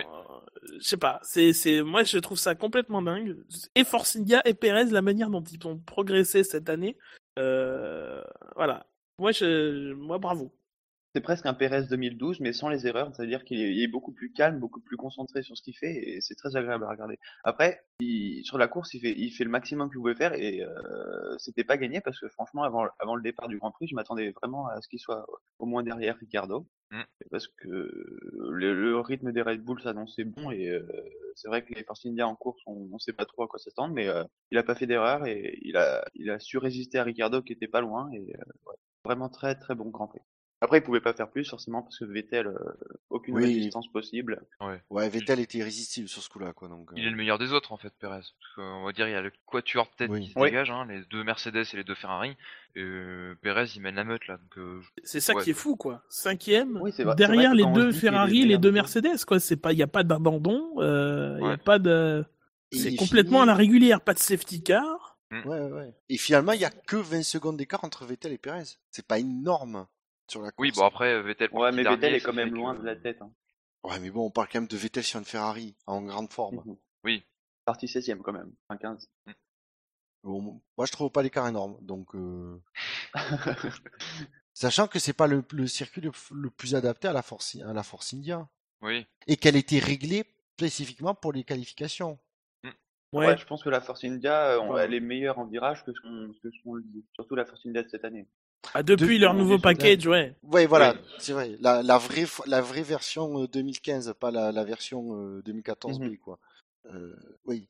Mais ça, dans la tête de certains, il y a des préjugés qui ne changeront pas. hein. Salut, amis champion du monde 1997. Le distributeur à conneries. Oh. On va passer donc à la quatrième place. Oui. Euh, avec 82 points. Euh, et, euh, et je sais pas vous, moi je l'aurais mis plus haut, moi. Kimi Raikkonen, puisqu'il s'agit de lui. Oui. Même si ça a été assez serré avec les, les suivants. Euh, voilà. Moi, je sais pas, Oui, moi, seulement il y en a un 19 qui- secondes de la deuxième mer- de la première Mercedes, je sais pas. Moi, c'est d'habitude c'est là où est Vettel à peu près. Donc j'aurais, ce qui est, dommage, c'est de c'est de pas avoir vu Vettel. euh, euh, voilà, c'est que les, circonstances ont fait qu'il est, que Vettel était pas là et j'aurais bien voulu voir la lutte parce qu'il avait l'air euh, en forme. Mm, ouais. Oui. Mais Pas sur le podium, une mais il lutte- est là en forme sur la piste. Quand une lutte s'annonce entre les deux Ferrari, il y a toujours une Ferrari qui est, qui est là pour, pour gâcher cette lutte. Ouais, Il y, a- il y a une stat qui est sortie euh, sur lui, après elle vaut ce qu'elle vaut, mais moi je trouve intéressant, qu'au final les trois podiums que Raikkonen a fait, euh, qu'a fait, Ouais, j'ai euh, vu ça. et que c'est tous des courses de nuit. Donc euh, Bahreïn, Singapour, et on va dire Abu Dhabi, c'est une course de nuit, on va dire. Et pour moi, je trouve ça pas si, je trouve que c'est une bonne stat parce que quand on avait la Lotus euh, qui consommait pas ses pneus, Raikkonen faisait des super résultats. Et là, on est dans des températures un peu plus fraîches et ça pourrait expliquer pourquoi il est un peu plus rapide. Il arrive à mieux gérer euh, ses pneus et sa course. Donc, euh, je trouve qu'il, ouais, c'est vrai, pour vous, pour vous suivre, hein, il a fait une bonne course. C'est vrai que j'aurais bien aimé le voir se battre contre Vettel. Ça aurait pu être un beau combat. Mais content pour lui parce que finir la saison sur un podium, c'est finir sur une bonne note alors que on pourrait dire que sa saison était en demi-teinte quand même. Et ouais, je suis assez content qu'il soit, sur le podium. J'ai l'impression que Ferrari aussi, ça les a fait plaisir qu'il soit sur le podium. Surtout que même si c'est le quintet plus ou moins de la, de la course et pas de la qualif, euh, il passe en, il arrive à, être en Q3 parce que, et même en Q2 parce que lui, il fait, fait un meilleur temps, un meilleur premier temps que Vettel. Vettel finalement n'a pas de problème technique ou quoi, c'est c'est un Mm. problème de timing, il y a un problème de, de chrono parce que c'est son chrono qui est pas assez bon en, en- en Q1 pour passer en Q2. Mm. Finalement, Kimi Raikkonen a tous les, tous les mérites euh, d'être passé. Il a fait, il était meilleur que Vettel sur le week-end, mais comme Vettel est parti euh, assez loin de la course, sa performance est un peu moins valorisée. Que s'il aurait été euh, toute la course devant Vettel et qu'il aurait maintenu Vettel derrière, on aurait plus Oui. remarqué que, que actuellement. Non, mais c'est surtout que euh, Raikkonen quatrième dans le Quintet Plus euh, et, qui- euh, euh, Hamilton dans le ventre mou, c'est qu'il y a un pilote, je me doute lequel, qui je trouve est peut-être un poil haut dans ce Quintet Plus. Mais voilà, je trouve euh, que c'est un peu dé- dé- déprécier la, très bonne course de Raikkonen. Pour une fois qu'il est mal noté, va pas non plus. Non, non, non, la, la, la fanbase a été plutôt, euh, plutôt euh, endormie C'est vrai année, que ça a hein. été calme cette année niveau niveau Kimi Raikkonen. Bizarrement. Parce Mais que, sans- ouais, n'oublie pas qu'à une époque, quand même, Raikkonen qui prenait un bon départ, il, était, il faisait premier du Quintet Plus. Hein. Quelle que soit la course qu'il faisait derrière. Donc, euh, Il suffisait des fois qu'ils qu'ils mettent juste le pied comme il faut dans le camion de la parade des pilotes et puis c'était hop top 10 assuré. Ah, D'ailleurs, pour parler de la parade des pilotes, euh, on a revu les images, on sait que Hamilton pendant la parade des pilotes est toujours un peu isolé. Et là, il était sur euh, vraiment en bout de la remorque, quasiment euh, collé à la cabine du camion. Donc euh, une position, où il n'y avait pas de barrière autour de lui, hein, donc il était debout sur cette plateforme là pendant tout le tour. Je trouvais ça, pas dire dangereux, mais bon, je comprends pas pourquoi Mercedes le laisse faire comme ça. Bon après c'est le caractère d'Hamilton. Et puis à la fin, on le voit, il saute du camion alors que le camion est encore en encore en course, bah, encore en train de rouler. Et je me dis mais un accident tout bête peut arriver, il saute du camion, il se tord la cheville, il peut pas participer au Grand Prix, ça fait un abandon d'Hamilton, ça ferait assez mal vu. Et je, je me demande si Mercedes va pas commencer à le reprendre un peu sur ses manies, sur ses, sur ses affaires Hamilton. Que ça pourrait peut-être lui coûter une course un jour. Après, tant, tant que ça marche, ils vont le laisser faire, mais j'y fais de plus en plus attention à ça. maintenant. no comment. Voilà. Ouais, mais sur ça. mais je c'est mon que- avis après. Hein, je... Je rappelle que euh, moi j'en ai marre qu'on épile les moindres faits et gestes d'Hamilton, mais bon, ça- ou de qui, qui que ce soit, mais. C'est tout. Bon, ok. J'en ferai plus, monsieur. Non, non, mais t'as, non, mais t'as le droit. moi, je- après, moi, je suis juste. euh, Oh, mais tu pourras, il sera plus là. Rien à rajouter sur Raikkonen? bah, dis donc. Ah bah, oui, je suis déjà remplacé. En fait. Je vais scanner les fiches et je vais te les envoyer. Non, non. Fusil remplaçable. lui. Alors, avant que je me fasse souffler, on va passer à Romain Grosjean, qui est troisième du Quintet Plus, avec 83 points. Donc là, ça a été très serré entre, entre les deux, 83 à 82. Euh, voilà. Qui Ouais. était parti 15e. Tiens. J'ai un peu de mal à me faire un avis sur la course de Grosjean. Je sais pas si je dois me dire c'est génial ce qu'il a fait, il a fait la course du siècle, ou si je dois me dire il a fait le résultat qu'il devait faire. Je suis un peu pareil, ouais. Que... Mais le problème, c'est qu'en fait, j'ai l'impression que cette saison, il, a- il nous a très bien habitués. Avec ses, de- je trouve, de- je pense, Mm. de très bonnes performances. Et euh, je pense qu'il a, comme on disait à, à l'époque d'Alonso, il a sublimé sa voiture. C'est tellement bien pas- dit. Oui, je trouve J'ai envie terme de partir là-dessus, moi. je trouve que le terme est un peu fort quand même, mais bon. Il y avait oui, de gros guillemets quand même dans le. Dans Oui, voilà. mais oui, oui, c'est vrai que la course, bon, il a fait sa course, il a remonté ses passes. Est-ce que les gens ont pas euh, voté un peu plus sur le côté émotionnel de la course? Comme quoi c'était sa dernière course, qu'il s'est battu jusqu'au bout, qu'il a ramené des points, etc. On a, Contre vents et marées. on a vu sa belle photo avec ses cheveux euh, quand il a commencé sa, sa carrière en F1. Ah, on me dit que c'est une choucroute et pas des, des cheveux.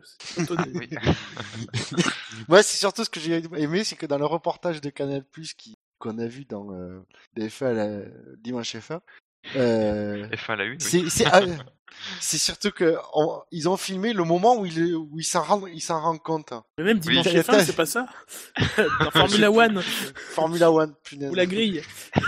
Non. Bon, Vous bref. vous rappelez l'émission dans Canal+, F1 qui- Magazine le lundi soir Avec Gilles Pernet Il y avait moi qui se barre celui-là. Euh, bref, c'est- je trouvais la réaction de Grosjean qu'il a eu la photo, il a fait Oh mon dieu. Ouais. Moi, j'ai même vu des, euh, des, alors je sais pas qui c'était, euh, je sais pas si c'était un ingénieur ou non. Il y avait des, j'ai vu des personnes pleurer pendant euh, tous les hommages qu'ils ont rendus à Grosjean, et j'ai trouvé ça quand même assez émouvant. Euh, c'est vrai que c'est y a un lien assez fort entre lui et Enstone, et c'est vrai que j'ai, ça m'a fait bizarre de le voir partir quand même. Et content aussi que, au final, que, que lui aime bien son équipe et surtout que son équipe lui rend bien. Et j'ai trouvé ça très émouvant. Après, sur la stratégie, euh, je pense que la stratégie de partir en, en tendre était vraiment pas, de- était vraiment peut-être même plus rapide que la stratégie de partir en super tendre. Après, les, les, les 10 pilotes du, de, de Q3 n'ont pas eu le choix, mais je pense que quand on voit ce que, ce qu'ont fait Vettel et, et Grosjean, bon, Ericsson, il s'est un peu, un peu planté, mais, euh, mais au vu de ce qu'ont fait euh, Vettel et, et Grosjean, c'était vraiment euh, une très bonne stratégie à mettre en place. Surtout que le- les super tendres n'ont pas tenu très longtemps. Du coup, les, pilotes qui étaient devant eux ont pu passer au, au stand assez rapidement et euh, ça leur a permis de remonter pas mal. Oui, voilà, c'est ça. Et puis ils avaient le, ils avaient, euh, ils avaient combien Ils avaient du vent frais, ils avaient personne devant eux pour les gêner, donc ils ont pu tourner comme ils le voulaient.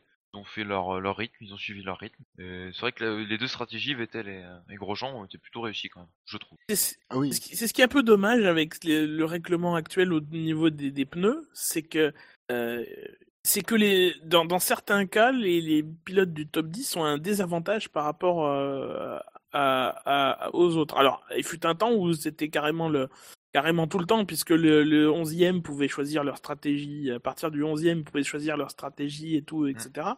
Euh, là, dans des courses comme ça où les super temps ne marchent pas bien, ben euh, se qualifier en Q3, c'est et pour être- pour être dixième par exemple, c'est pas forcément le meilleur choix. Euh, voilà, il vaut mieux, il aurait mieux fallu être onzième et partir en médium, enfin non, en tendre, plutôt que dixième et partir en super tendre usé en plus. Donc, euh, Mm. Donc voilà. Après, c'est une volonté aussi de faire en sorte qu'il se passe des trucs en course, hein, parce que si les 10 pilotes les plus rapides se partent de devant, ben Il n'y a pas de course. voilà. Mais Il y a, après, il y a euh, une a course, vu- mais il n'y a pas de spectacle. Oui, voilà. on a vu qu'il y avait quand même très peu de pilotes qui étaient partis en tendre, euh, même s'ils étaient pas en Q3. Ça montre le, il n'y a pas eu vraiment de paris, euh, même si on peut critiquer le fait qu'il n'y a pas beaucoup de, de paris sur les stratégies, euh, même en dehors de la Q3, il n'y a pas, il y a pas euh, des folies euh, stratégiques. Après, c'est vrai que ce- c'est peut-être un truc à, à- à réfléchir pour l'avenir de, de libérer un peu ce, ce choix de pneus pour la course. Oh, si avec ça. Tu devrais écrire ton, ton propre règlement un jour, Gus Gus? Là, ça va me prendre des années. Tu Bah, peux te faire aussi long que celui de la FIA. Non mais, mais Bah, genre, tu bah. crois qu'il s'en va, genre, tu crois qu'il s'en va pourquoi, de Gus Gus? C'est pour écrire son Il a été règlement recruté par la. FIA Mon Non, dieu je Non, voulais non, pas non. Je voulais pas m'étendre sur le sujet, mais puisque vous en parlez, bah, je, vais, en- je vais en parler. Euh, voilà, euh, je vais présenter ma candidature à l'élection présidentielle. Donc, euh, bah écoutez, votez pour moi. Voilà. C'est ce que j'allais dire, il va prendre la place de Bernie quand il va claquer. Comme ça, il aura tout le temps d'écrire son règlement. Bernie est trop 10 bas, moi. Moi, c'est Hollande que je vise. Ah oui, carrément. Oula. Il y a quand même un poste qui rapporte plus que l'autre. Je te laisse deviner lequel. Et où il y a moins d'emmerdes. Ah, ouais, ouais, je vais peut-être changer d'avis finalement. Allez, passons à la deuxième place. Euh, qui est occupée, il en reste que deux hein, de toute façon, qui est occupée Par par, un Allemand par un Allemand, en effet, tu as, tu as raison. Euh, comment dire? Il a des points en négatif, c'est 3 pour être exact, contre 120 euh, en positif, donc pour un total de 117. C'est euh, le SAV d'or de la remontée mécanique 2015 peut-être, nous, nous verrons. Il s'agit de Sébastien Vettel. Comment on peut lui coller que 3 points négatifs? Non, comment on peut lui coller 120 points positifs? Il a fait une belle remontée, mais quand t'as une bonne voiture, force, je sais pas, moi ça me, je suis pas sur les fesses quoi. Je dis, ah bon, il a fini quatrième, c'est bien. Mais voilà, je sais pas. C'est, c'est comme à l'époque du Red Bull quoi. Il partait 20ème, il finissait sur le podium, tout le monde s'extasiait, mais quand t'as la meilleure voiture du plateau, c'est, c'est logique quoi, c'est normal. Donc euh, je, je dis pas qu'il aurait dû, il devait être dans le 4 plus, mais peut-être pas deuxième. Pour moi, Raikkonen était largement plus méritant qu'un Vettel. Donc euh, je suis, je suis un peu surpris par, par ce résultat. Sans dénigrer sa performance, mais je la trouve pas si extraordinaire que ça. Non, on te, on te sent juste un peu aigri. Voilà, À un moment, faut mettre les pieds dans le plat. hein. voilà. Faut pas se cacher. hein. Dis-le que ça te fait chier que Vettel finisse aussi bien. Oh bah oui, T'aimes pas les Allemands. même, même Grosjean, hein. ça me fait chier que Grosjean soit aussi haut. J'aurais mis Oh. Raikkonen en 2 et Vettel en 3 et Grosjean en 4 pour moi. Mais bon, maintenant je vote mis le plus. premier. Euh, Rappelons d'ailleurs que le classement est biaisé puisque les deux filles de Jackie ont voté. Ah oui, c'est vrai. Ah, Rappelons. Soulignons-le. En gros, Jackie, il a pas droit de voter au, quintet plus ou moins, mais du coup, il fait Mais il faut voilà. C'est comme en Gentil, fait. c'est comme Gentil Berry. Gentil Berry, il faisait voter ses arrière, arrière, arrière grands-parents. ouais. Sinon, sur la remontée de Vettel, Il a été très agressif sur le, le départ et le premier tour. Oui. Et après, il Oui. a eu beaucoup de chance sur le, le cas Fernando euh, Pastor. Et euh, oui, c'est pas passé loin, mais après, il a été très très agressif, surtout sur les chicanes après les, les lignes droites dans le premier tour. Et ouais, de toute façon, c'est ce qu'il fallait faire. euh, Il a eu raison. Voilà. C'était très technique comme commentaire, je sais, mais ah, on peut pas dire bien grand-chose. Hein. ouais, c'est sûr. Bah, comme pour pour Grosjean, quoi, c'est la stratégie qui l'a qui l'a aidé aussi. Que de partir entendre euh, directement, euh, ça lui a réussi. Que, ouais, puis ouais, bon, un bon départ, bon premier tour, tout ça cumulé fait Comme qu'il quoi. a fait une bonne course. Ils réfléchissent pas comment on peut faire une bonne qualif, ils réfléchissent comment euh, se rattraper un peu. Et puis globalement, ça a été une course logique, quoi. Pas de, enfin, on a dit Oui. tout à l'heure, pas de, pas de safety car, pas de grosses circonstances, pas beaucoup d'abandon. Donc euh, c'est c'est une course dans la moyenne parce qu'on a souvent eu quelqu'un qui a eu des problèmes, donc qui est parti plus loin que ce qu'il aurait dû. Euh, puis quelle est la remontée qui anime un peu la course et euh, voilà la, no- la note prouve euh, la note qu'on a mis tout à l'heure prouve que c'était une course vraiment dans la moyenne de, la saison d'ailleurs je l'ai pas évoqué ça me permet de, revenir là-dessus la saison a, selon nous, une moyenne de 13. Voilà. Donc, avec le meilleur Grand Prix qui est la Hongrie et le plus mauvais, le Japon, malgré la performance superbe du, de l'Espagne et euh, les États-Unis euh, qui auraient mérité d'être le meilleur. Mais bon, ça, c'est après, c'est personnel. Et t'as la moyenne de, de la saison 2014 Oui, 14-08. Donc on est en dessous et ça me paraît logique, même si bon, tout ça, Ouais. on en reviendra dessus euh, probablement dans l'émission où on fera le, le bilan. Bilan. Donc, C'est pour ça que je l'avais pas évoqué tout à l'heure, je pense- je m'en souviens maintenant. Donc, euh, ouais, voyez qu'il est temps que je rende le tablier. Ah non, non, tu peux rester en cuisine si tu veux. On aime bien tes pipes là. On va passer au vainqueur du coup, le grand vainqueur du Chase hein, de la F1 et donc champion 2015 euh, ou pas. Kate Bush Ah merde. Oui, Kyle Busch.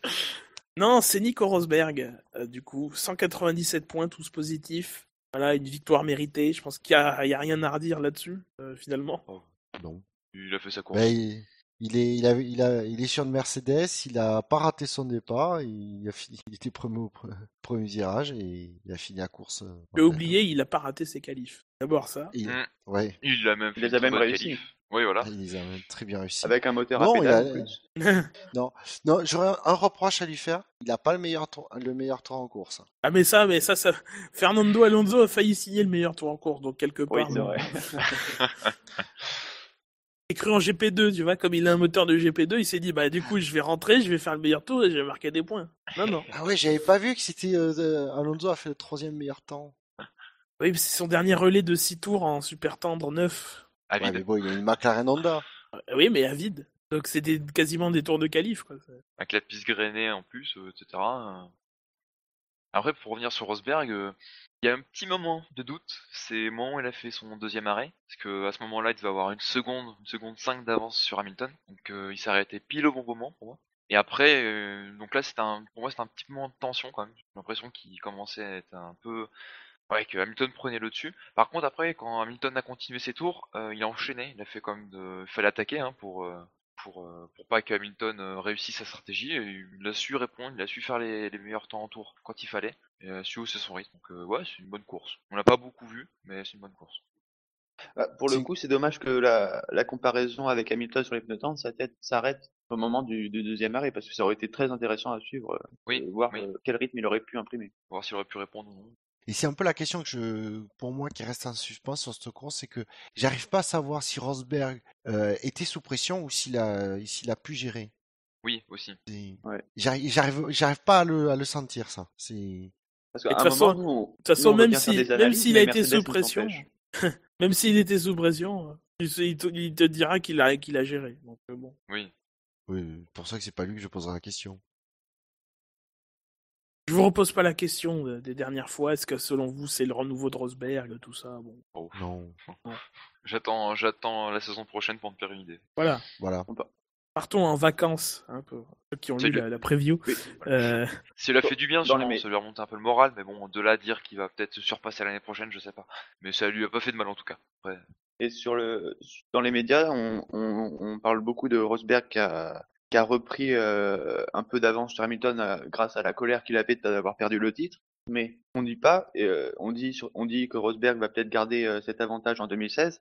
Mais ce qu'on dit pas, c'est qu'Hamilton, il est, il est très très déterminé aussi, et qu'il il va peut-être aussi être en colère de pas avoir gagné ses trois derniers grands prix, et ça va le faire revenir euh, encore plus fort en, en 2016. voilà. Donc, Voilà, mais euh, c'est ce que je disais tout à l'heure, c'est tout dans le sens de vouloir vendre une saison 2016 avec avec un trio. Et même déjà, même avant que la saison soit terminée, on essayait déjà de nous vendre le duo. Quand Rosberg n'avait pas repris du poil de la bête, on essayait de nous vendre le duo Hamilton-Vettel. Et là, Rosberg reprend du poil de la bête et tout de suite, ah Rosberg, regardez, il est en pleine forme, ce qui est pas faux, mais on, on nous le survend. euh, pour euh, voilà montrer qu'il y a une saison 2016 qui arrive, qu'il y aura des enjeux, Ouais. euh, et voilà, parce qu'il y aura une saison 2016, et je tiens d'ailleurs, avant que, que, que nous allions nous allions plus loin, à saluer Jackie, hein, qui a fêté cette date où selon lui la F1 devait mourir. La F1, à l'heure actuelle, n'est pas encore.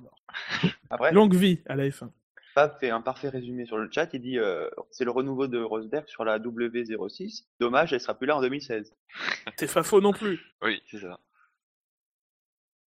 Alors au niveau des classements, Ah. nous avons un vainqueur. Oui. Il s'agit de Lewis Hamilton, 84 points. Euh, seulement, entre guillemets, 9 points devant Sébastien Vettel. Euh, Notre et- championnat est plus, passionnant que celui de la ICA. Ah, c'est plus Oui. serré, évidemment. Enfin, de toute façon, c'est no- le championnat de référence. Le, le championnat de la FIA, c'est l'autre championnat dans l'autre classement euh, sur lequel nous reviendrons tout à l'heure. Euh, Vettel est donc deuxième avec 75 points. Rosberg troisième 35 et quatrième. Après il y a un gap. Verstappen 8. Après nous avons euh, Grosjean euh, 7 qui est devant Button qui a aussi 7 points mais qui n'a pas gagné de course cette année euh, dans le classement euh, du SAV. Pérez est septième avec deux points devant Sainz et Rossi 0 chacun. Rossi étant derrière puisqu'il n'a jamais été cité dans aucun des deux classements et jamais donc dans le Quintet alors que Sainz a eu une quatrième place.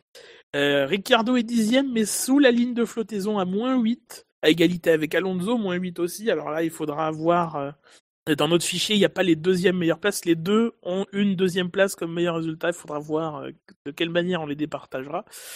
Euh, non, non, mais après, il faudra voir les résultats dans le détail. Euh, nous avons à la 12e place Bottas avec moins 10 points. 13e, Hülkenberg, moins 12 points. Gviat est 14e avec moins 12 points. Enfin, il est 13e à égalité pour l'instant. Voilà, il faudra euh, déterminer qui est devant.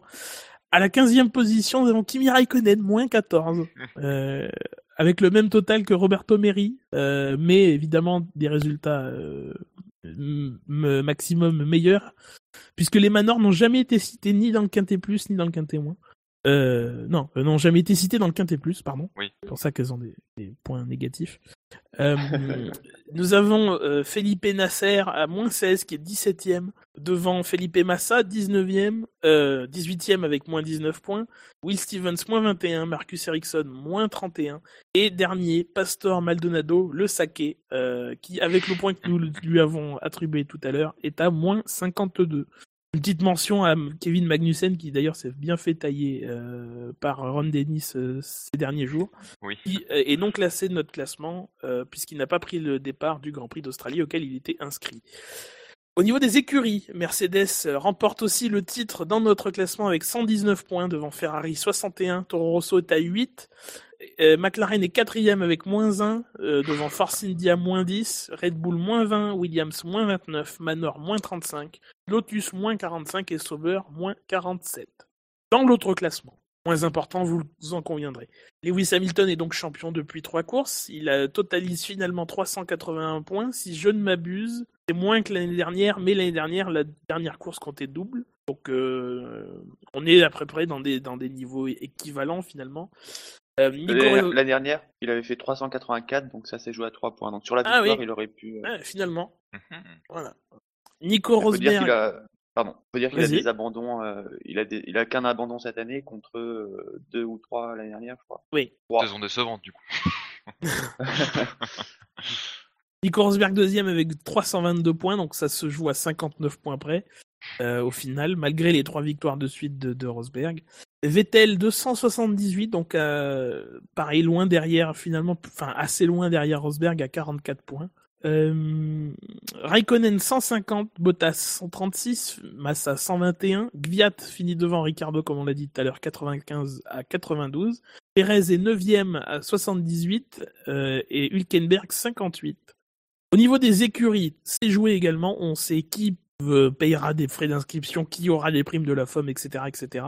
Mercedes euh, finit championne avec 703 points euh, devant Ferrari 428, Williams 257, Red Bull 187, Force India 136, Lotus 78 qui a conforté sa sixième place face à Toro Rosso 67.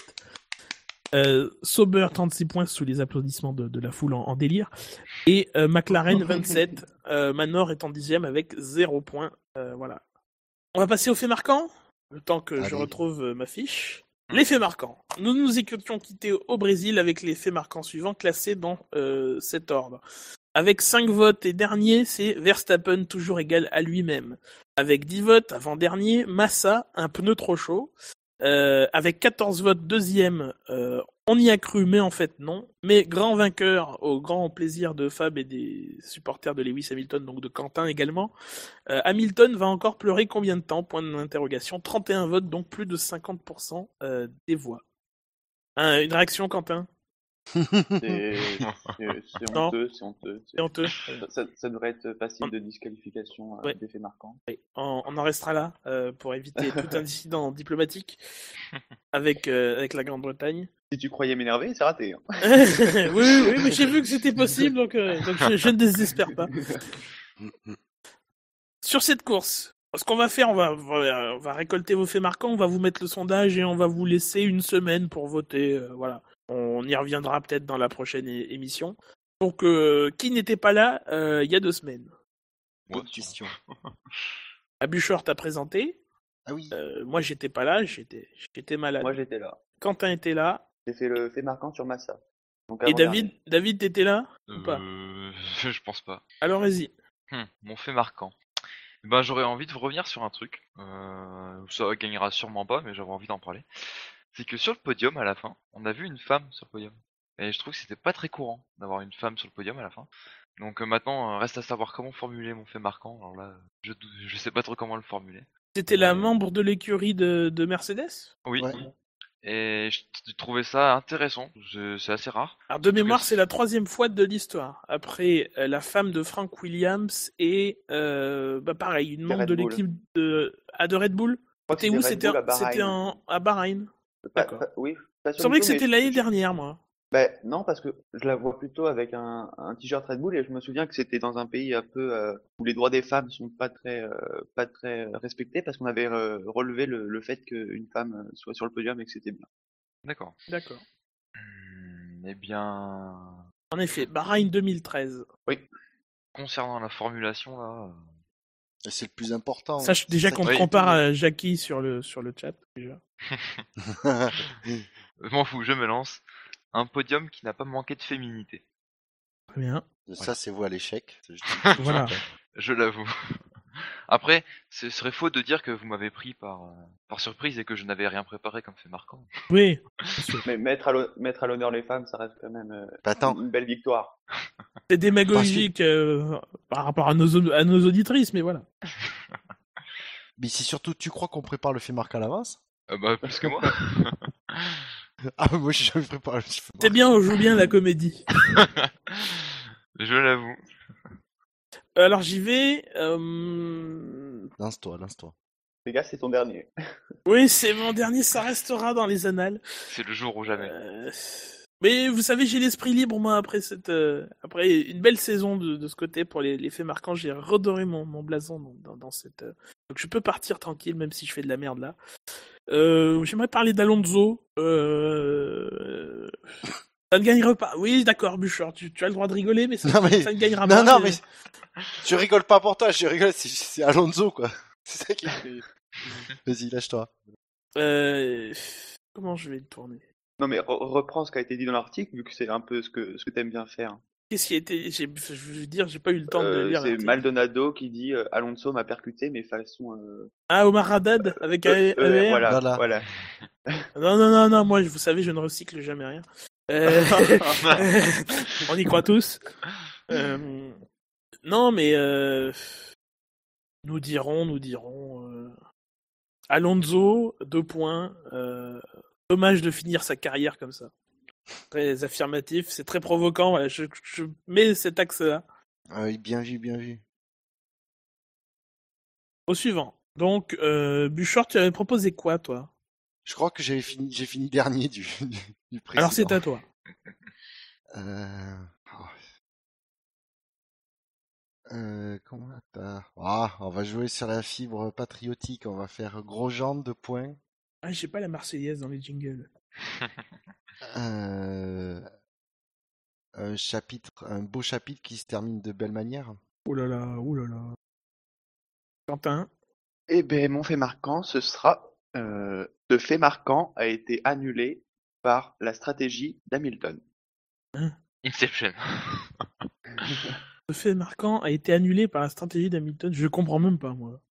Mais Mais, parce euh, qu'on on- aurait pu peut-être avoir un duel ou quelque chose euh, qui, qui puisse arriver pour la victoire et finalement non. Gus, t'es d'accord avec moi, on l'accepte pas ça. Non, mais si, si, je serais pas dernier. Si, si, mais on va faire comme avec Hamilton. On va l'accepter pour qu'il voit que ça marche pas. Voilà, ouais, d'accord. Donc vous pourrez choisir dans les faits marquants euh, du Grand Prix d'Abu Dhabi 2015, Alonso, dommage de finir sa carrière comme ça, un podium qui n'a pas manqué de féminité, euh, Grosjean, un beau chapitre qui se termine de belle manière, et euh, ce fait marquant est annulé par la stratégie d'Hamilton. Pour répondre, vous, c'est très simple, vous allez sur savf1.fr, euh, le sondage sera en colonne de droite et dans l'article du podcast. On va passer au drive-thru? On va passer au drive-thru. je pense, je- euh, avant, avant de, de- d'en finir avec le SAV de la F1, je pense que le, le drive-thru, c'est le moment de l'émission qui est le plus attendu. Je pense qu'on on aime bien les préparer, on aime bien s'énerver un petit peu. Donc, qui veut commencer? Allez-y. Bah écoute, Gus Gus, à toi l'honneur. À moi l'honneur? Oui. Euh, moi, donc, du coup, j'en j'en ai un peu parlé tout à l'heure. C'est tout, tout ce qui tourne autour des, des pénalités. Alors, sur ce Grand Prix, effectivement, bon, il y a quelques incohérences, mais, mais c'est pas tant ça. C'est finalement euh, ce système de pénalités, en plus de pas marcher, il, euh, je trouve qu'il euh, qu'il déforme un peu la perception qu'on a des, des courses de, de, de, chacun, un peu comme le fait qu'on parle d'arbitrage au football. Euh, au football, on a de plus en plus tendance, et quand je dis on, je mets dedans les, les, diffuseurs et les, et les débatteurs euh, différents, les médias, on, a plus tendance à évoquer des faits de, de jeu comme des coups francs, des pénalties accordés ou non, des mains dans la surface, des hors-jeux, etc., etc., qu'à parler du jeu. Euh, et j'ai l'impression qu'on est dans le, dans le même, dans la même mouvance en F1. On a de plus en plus tendance à parler des accrochages euh, et euh, des, pénalités que de, de courses, de rythme, de stratégie. euh, de compétences de pilotage, etc., etc. Alors voilà, je déplore un peu qu'on déforme un petit peu et, on est les premiers à le faire dans, dans nos émissions. Souvent, on a très peu de choses à dire sur les courses des pilotes et beaucoup plus à dire sur pardon. On a beaucoup plus de choses à dire sur les faits de course que, sur les courses parce qu'après c'est très difficile à, analyser. Euh, voilà, cela dit, je regrette un peu qu'on soit un peu forcé par le fait que beaucoup de choses aujourd'hui sont pénalisées. Euh, parfois inutilement, je pense qu'Alonso, il n'y avait pas besoin de, le, pénaliser. Il a rien fait de, de choquant, c'était pas intentionnel. Euh, voilà, moi, à mon sens, on devrait laisser euh, tout, tout, tout ce qui est euh, non intentionnel à euh, je sais pas, moi, ce- moi, ce système de pénalité, euh, pour moi, il, euh, il est pas Il est adapté. En plus, en plus d'être incohérent, voilà, ça, ça, Mm. ça ne marche pas. euh, les pilotes ne- n'en retirent rien. Euh, sont sou- sortent souvent des réunions où ils se font pénaliser, euh, complètement pas convaincus qu'ils auraient dû être pénalisés. Et, euh, et voilà. Du coup, euh, du coup, je trouve que, que ça sert à rien en dehors des pénalités où vraiment où, euh, il se pa- où, euh, où ça tient vraiment à la sécurité. Euh, euh, voilà. Là, franchement, Alonso, il se décale et il fait pas exprès. Je pense qu'il a pas vu Nasser. Il y a rien de, de choquant dans ce qu'il a fait. Il aurait pas forcément fallu le pénaliser. Et voilà, finalement, on a parlé plus d'Alonso sur ce fait de course que sur sa course, Mm. qui a pas grand intérêt, mais mais voilà. Tu redis ce qu'on dit depuis longtemps, c'est que le système de pénalité actuel est foireux. C'est un débat qu'on a eu toute la saison en fait.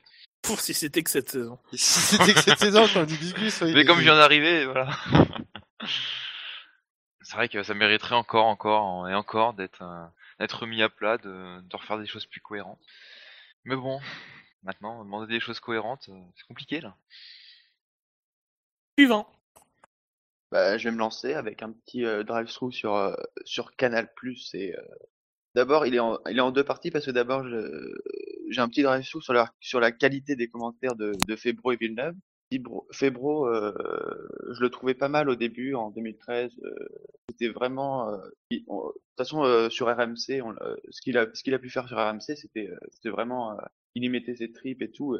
Bon après on sait que la radio c'est pas pareil que la télé, c'est pas ça que je critique. Euh, qu'il a qui s'est fait influencer par Villeneuve et que maintenant ils commentent les actions dangereuses et ils ne font que critiquer. Je comprends même pas comment on peut laisser, comment les gens de chez Canal+ peuvent euh, laisser les commentateurs euh, du sport dévaloriser le, sport qu'ils commentent à ce point-là. C'en est même pénible. Franchement, je m'étais demandé avant la course si je devais regarder le Grand Prix sur Canal+ ou sur euh, sur une autre chaîne. Bah, J'aurais mieux fait de regarder sur une autre chaîne parce que ça m'a vraiment euh, vraiment énervé le surtout le Grand Prix et euh, la qualité, euh, on peut, plus- il peut plus avoir une seule attaque, euh, même si je conçois que des fois il y a des trucs, des, des actions dangereuses en, piste et que euh, les décalages sur les freinages, mais des fois c'est vraiment excessif et euh, c'est une, règle, c'est une inventée, ça. hein. Pardon, mais le pilote, il se décale, il se décale quand il veut. Alors c'est dangereux, euh, oui, sauf que jusqu'ici, on n'a vraiment pas eu beaucoup d'exemples de, de, de, de, de, de situations dans ce genre qui, euh, qui, euh, alors je me souviens de Hamilton à Spa face à Kobayashi en 2011 ou 12. Euh, voilà. Il y a aussi Magnussen aussi à Spa avant les combes, pareil, mais de l'autre côté de la piste face à je sais plus qui. Euh, voilà, ça c'est des décalages dangereux parce que le pilote est engagé. Mais le pilote n'est pas engagé, bah il bouge et c'est à l'autre de de de de de s'adapter. Et jusqu'ici, parce qu'ils mettent beaucoup l'accent sur Verstappen, Verstappen n'a pas causé d'accident dans ce genre de de situation. Il a causé un accident en, freinant plus tard que Grosjean euh, à, Monaco. euh, et voilà. Oui, c'est sûr. Et ce qui est pénible, c'est que sur les dépassements, par exemple, chaque dépassement pour eux, c'est quelque chose de dangereux. Finalement, c'est ce qu'on retrouve un peu, même beaucoup moins sur les sur les chaînes anglaises, par exemple, où là, ils, ils vivent, ils commentent ce qu'ils, ils, ils se contentent pas de dire que c'est dangereux. Ils, ils commentent, à- ils, ils mettent de l'émotion sur sur leurs commentaires. Et euh, moi, c'est ce ce que j'aime parce que je, je regarde la F1 euh, surtout pour avoir des émotions, des et euh, c'est vraiment pénible que les, toutes les émotions retombent à cause des commentaires qui sont euh, plus que médiocres et ça s'empire presque à chaque Grand Prix. Finalement, c'est bien mieux quand, quand euh, c'est Alési qui était là en Russie, il me semble. Quand c'est allez-y euh, Villeneuve ou euh, euh, euh, pas Villeneuve, quand c'est allez-y Montagny ou Prost, c'est beaucoup Prost. plus posé. Et du et du coup, fait, fait- Julien Febro a moins tendance à se faire entraîner par Villeneuve dans dans, dans ses travers. Et, Et, puis, après, euh, euh, vas-y. non, vas-y parce que je vais changer un peu de sujet. Ben, c'est- j'allais changer un peu de sujet aussi. Moi, j'aurais voulu dire il y a deux semaines, et que je redis aujourd'hui parce que c'est la même chose. Euh, avant même que les pilotes soient sortis de voiture, il faut absolument scruter le moins de faits et gestes. Voilà, est-ce qu'ils vont se serrer la main? Est-ce qu'ils vont, est-ce qu'ils vont faire la gueule? Euh, Est-ce que- est-ce qu'il va, est-ce qu'est-ce qu'il va dire sur le podium et tout? C'est lassant. Une telle inquisition, bah, franchement, c'est le seul mot que je trouve qui, à mon avis, ça, correspond à la, force de, la lassitude que je ressens. C'est lassant. Ils sortent de. euh, je sais pas, qui que ce soit, n'importe lequel des deux, ils sortent de la voiture, qu'ils soient pas contents, qu'ils n'aient pas envie de serrer la main de l'autre, bah c'est humain. C'est des émotions humaines. C'est comme ça qu'ils le vivent. C'est peut-être pas bien, chacun fera, fera juge, mais la situation entre les deux pilotes Mercedes, elle est assez. euh, elle est, euh, elle est, elle est assez visible. On sait assez qu'ils ne s'entendent pas pour qu'il y en ait à rajouter et, euh, et, à, se faire les, euh, les, les, les, chantres de la moralité, à surveiller les moindres faits et gestes, à regarder qui a fait quoi, à repasser 15 fois le, le, le, jet de casquette, etc. etc. Voilà, il n'y a pas besoin d'en rajouter. On sait qu'ils s'entendent pas, on sait que ça va pas, on sait qu'ils qu'ils s'aiment pas. Voilà, ah bah, ils en font trop. Et, euh, quand tu le fais remarquer à Julien Febro sur Twitter, il te répond qu'il n'a pas de, de, de leçon de journaliste à recevoir de toi. Bah écoute, euh, très bien. En plus, ils font ça pour vendre leurs leurs produits. C'est- surtout commercial, mais leurs produits vendez, faut qu'ils le vendent en, en- avec tout ce qui se passe sur la piste, avec les actions qui se passent sur la piste. Même s'il y a des grands prix il y en a moins, il y a des grands prix exceptionnels euh, comme on, comme on a eu des exemples cette année. Ils- ils arrêtent pas de critiquer la F1 quand elle roule. Et dès que ça s'arrête, ils nous vendent un produit exceptionnel puisqu'il y a une fausse bataille entre coéquipiers. Mais moi, je voudrais rebondir un peu sur Canal en général. Euh, c'est pas mon drive pro, hein, mais juste pour rebondir sur ce que vous venez de dire. C'est que, euh, je sais pas si vous avez vu passer l'info, mais Canal Plus a perdu les droits de la première ligue pour les saisons à venir. Oui, on frise leur sujet là tout de même. Oui, non, mais attends. Euh, ce que je veux savoir, c'est que euh, Canal Plus va avoir de moins en moins de sport, on va dire, à la télé. Est-ce que ça va avoir un impact maintenant sur la F1 Alors, est-ce que ça va Bah, Pas permettre pour les d'av- deux prochaines saisons. Oui, c'est sûr. Oui, non, mais un impact en termes de d'émissions. Est-ce qu'ils vont Ben, au consacrer contraire. plus de temps? Enfin, pas plus de temps, mais au moins, euh, il y aura moins de choses qui iront sur Canal Plus décalé. Oui, oui, mais Ah, est-ce qu'ils en profiteront pas pour euh, rajouter quelques contenus? C'est une question que je me pose sans avoir vraiment réfléchi dessus, hein. mais c'est pour savoir d'un œil comme ça, est-ce que ce serait possible qu'ils- qu'au niveau qualité des programmes, ça s'améliore un petit peu Mais qu'est-ce qu'ils pourraient rajouter? Moi, je vois pas. Euh, Bah comme ça, je n'ai pas d'idée euh, d'en trouver. Je- J'ai ça, j'ai Ah, pas ouais. trop réfléchi, mais est-ce Non, que ça, ça- Parce qu'il faut Enfin- le dire autrement, euh, à part ses défauts euh, récurrents, j'ai envie de dire, voilà, c'est une couverture euh, intéressante. Enfin, il y a du, Oui, oui. des moyens qui sont mis, il y a des magazines, etc., euh, qui ont leurs défauts parce que mine de rien, c'est de la télé, il faut rester en 52 minutes, etc., etc. Euh, voilà. euh, Après, je, faudrait comparer avec la, avec la Sky, avec le travail que font par exemple nos amis anglais. Après, je ne sais pas non plus au niveau des moyens. C'est pas moyens comparable. La Sky, ils sont dans un pays de F1 euh, et euh, ils ont beaucoup plus de moyens déjà parce que l'abonnement est plus cher et puis ils ont une chaîne dédiée. Là, c'est Oui, pas le c'est pour ça, ils ont une chaîne dédiée. Oui, c'est ça qui me, qui me dit, ils arrivent quand même à avoir une chaîne dédiée à la Formule 1. Alors, ils passent pas que de la Formule 1, ils doivent passer toutes les, toutes les séries annexes, tout un peu, presque une chaîne euh, de sport auto plus qu'une chaîne de F1, je sais pas trop. Et Il y a beaucoup de rediffusions aussi, hein, faut, faut Voilà. le dire. Mais ouais, je, je me demandais, je me posais la question si, si jamais, euh, est-ce que ça arriverait? Voilà. Bon, Non, surtout qu'ils ils peuvent le compléter par contre avec un, un produit complément, ou un sport complément dans la F1, que ce soit le, la- le GP2, la, la, Formule, la Formule E, euh, il y a beaucoup de choses qui peuvent être possibles. Et du coup, capitaliser sur le fait qu'ils ont la F1 depuis trois ans, qu'ils ont, euh, qu'ils sont bien établis et rajouter du sport auto. Mais ils en ont déjà du sport auto. Ouais, mais le La, Formule en 1 avant. et le jeu- et le GP2, ils sont déjà sur Canal+. Systématiquement Et Ah oui, oui, bah, bah oui, Oui, parce oui. qu'il y a plus, l'IndyCar. il y a plus Sport Plus. Sport Plus, ça s'est arrêté en juin et depuis, toutes les courses Ah. de GP2 et les courses de de de, de Formule E euh, ont été euh, ont été sur Canal Plus Sport. Des fois en Et effectivement, euh, comme le GP2. comme le dit Quentin, il y a l'IndyCar. Au- Autant pour moi, désolé. Mais des fois, sou- souvent même en différé. Je pense au GP2 par exemple. Il collait pas avec Oh, la grille des programmes euh, actuels. Ah, c'était c'est pas souvent c'était pas souvent différé cette saison, mais c'est vrai que là ils l'ont mis à 22h ce week-end, samedi je crois. Oh, j'ai trouvé que la GP2 euh, sur les Bon, deux après j'ai courses pas regardé sur les deux courses du week-end, il y en attentif. avait, je veux dire une tout le temps en différé, mais il y en avait souvent une en différé, au moins sur les deux. Et Tiens. through. Maintenant qu'on a bien rhabillé Canal+, à toi, Buffer. Alors, Canal Plus.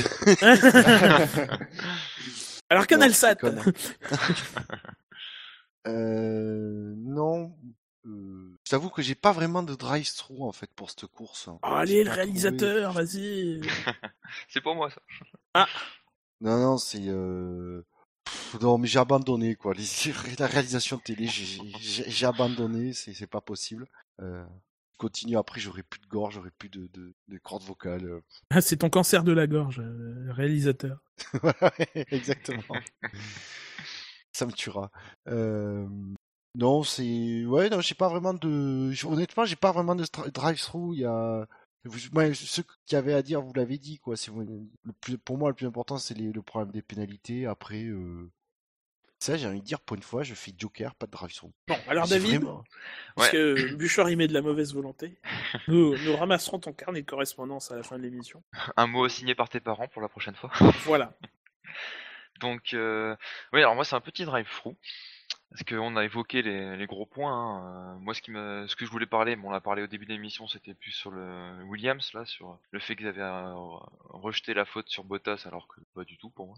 Bref, donc c'est sur la réalisation, sur les fameuses caméras rotatives qu'on a là cette année. Donc pour la première fois cette saison, on avait cette caméra qui tourne à 180 degrés sur la Mercedes, sur l'aileron avant de la Mercedes, et j'ai trouvé que c'était encore pire, encore plus mal utilisé que depuis le début de la saison où on l'avait vu sur une Force India par exemple. Ce que j'ai trouvé, mais alors d'un intérêt mais absolument inutile. Alors que quand on voit, c'est surtout la comparaison, la comparaison qui fait mal. Quand on voit dans d'autres sports, NASCAR, IndyCar, comment ils arrivent à faire des choses avec des caméras à 360 degrés ou même des caméras euh, qui tournent jusqu'à 180 degrés, mais ils arrivent à en faire vraiment du, beau spectacle, à trouver des choses intéressantes à voir. Et là, c'est un gadget qui sert absolument à rien du tout pour moi. Et je- ça me déçoit parce que quand on voit ce qu'ils font dans, dans les autres sports, je me dis que ça pourrait être super intéressant d'avoir une caméra 360 degrés au-dessus de la, au-dessus de la voiture, par exemple. Mais ouais, c'est pour l'instant on n'est pas prêt d'y arriver et ça, ça me déçoit beaucoup. Surtout que la, la F1 est pas en manque de sous, donc euh, s'ils voudraient, ils pourraient. Il mettre voulait. des- euh, ça, ouais. Oui, s'ils voulaient. Ami donc, de, la voulaient. de la conjugaison, bonsoir. voilà. si voilà, si ils, ils pourraient le faire, mais ils ont pas envie de le faire. Et ça, ça me, ça m'agace un peu. Et j'ai Qui- peur que ça. Qu'ils ça nous mettent de change. la qu'ils nous mettent de la HD avant de nous mettre du 160 degrés, ce sera déjà Ouais, mais bien. ça, Ça vient. Apparemment, c'est prévu pour l'année prochaine. Euh, J'avais Ouais, lu mais un ils avaient- article c'est un peu de tard quand même. Hein. quelqu'un qui euh, d'un journaliste qui avait fait euh, euh, comment dire qui euh, voilà sur la, les, les, communica- les télécommunications de- autour de la de, de la FOM et apparemment c'est en c'est en, en projet pour l'année prochaine les caméras emba- embarquées en HD alors est-ce que ce sera du 1080 ou du 720 ça, oula oula, ça, je sais pas Et j'espère au moins qu'ils vont passer direct au, au 1080 quoi. hein. oula oula. ou la 4K La 3D. Ah non, pitié, pas la 3D. non mais globalement t'as raison que il y a la, la FOM veut pas investir c'est Par contre, il y a un moment. Alors autant on, on casse un peu de, on taille un peu le réalisateur. Il y a un moment où il a fait un bon plan le réalisateur. C'est au moment où Raikkonen a dépassé Vettel. Bon, où Vettel l'a l'a laissé, non, ça devait être, oui c'est ça, où Vettel a laissé laissé passer Raikkonen. Où donc on était sur la caméra de Raikkonen qui était derrière, et au moment où il dépasse, paf, on bascule sur la caméra de Vettel pour voir l'action de Vettel derrière. Alors d'habitude il reste euh, en plan fixe sur la voiture qui a doublé sans voir comment réagit l'autre derrière. Bon, au final l'action n'avait pas beaucoup d'intérêt, mais j'ai noté sa réactivité pour essayer de donner un peu plus de spectacle. Et d'ailleurs même euh, Febro et Villeneuve l'avaient fait remarquer. Mais bon, c'est le seul petit point positif que j'arrive à trouver. Ah, d'ailleurs, euh, Febro, il remercie toujours Jérôme Ramos. oui ça te fait rire ça aussi Il, il- non, mais il l'a fait, il a fait au moins 4-5 fois sur le, sur ce, sur ce week-end. Bah c'est les adieux donc euh, Ouais. il en a profité.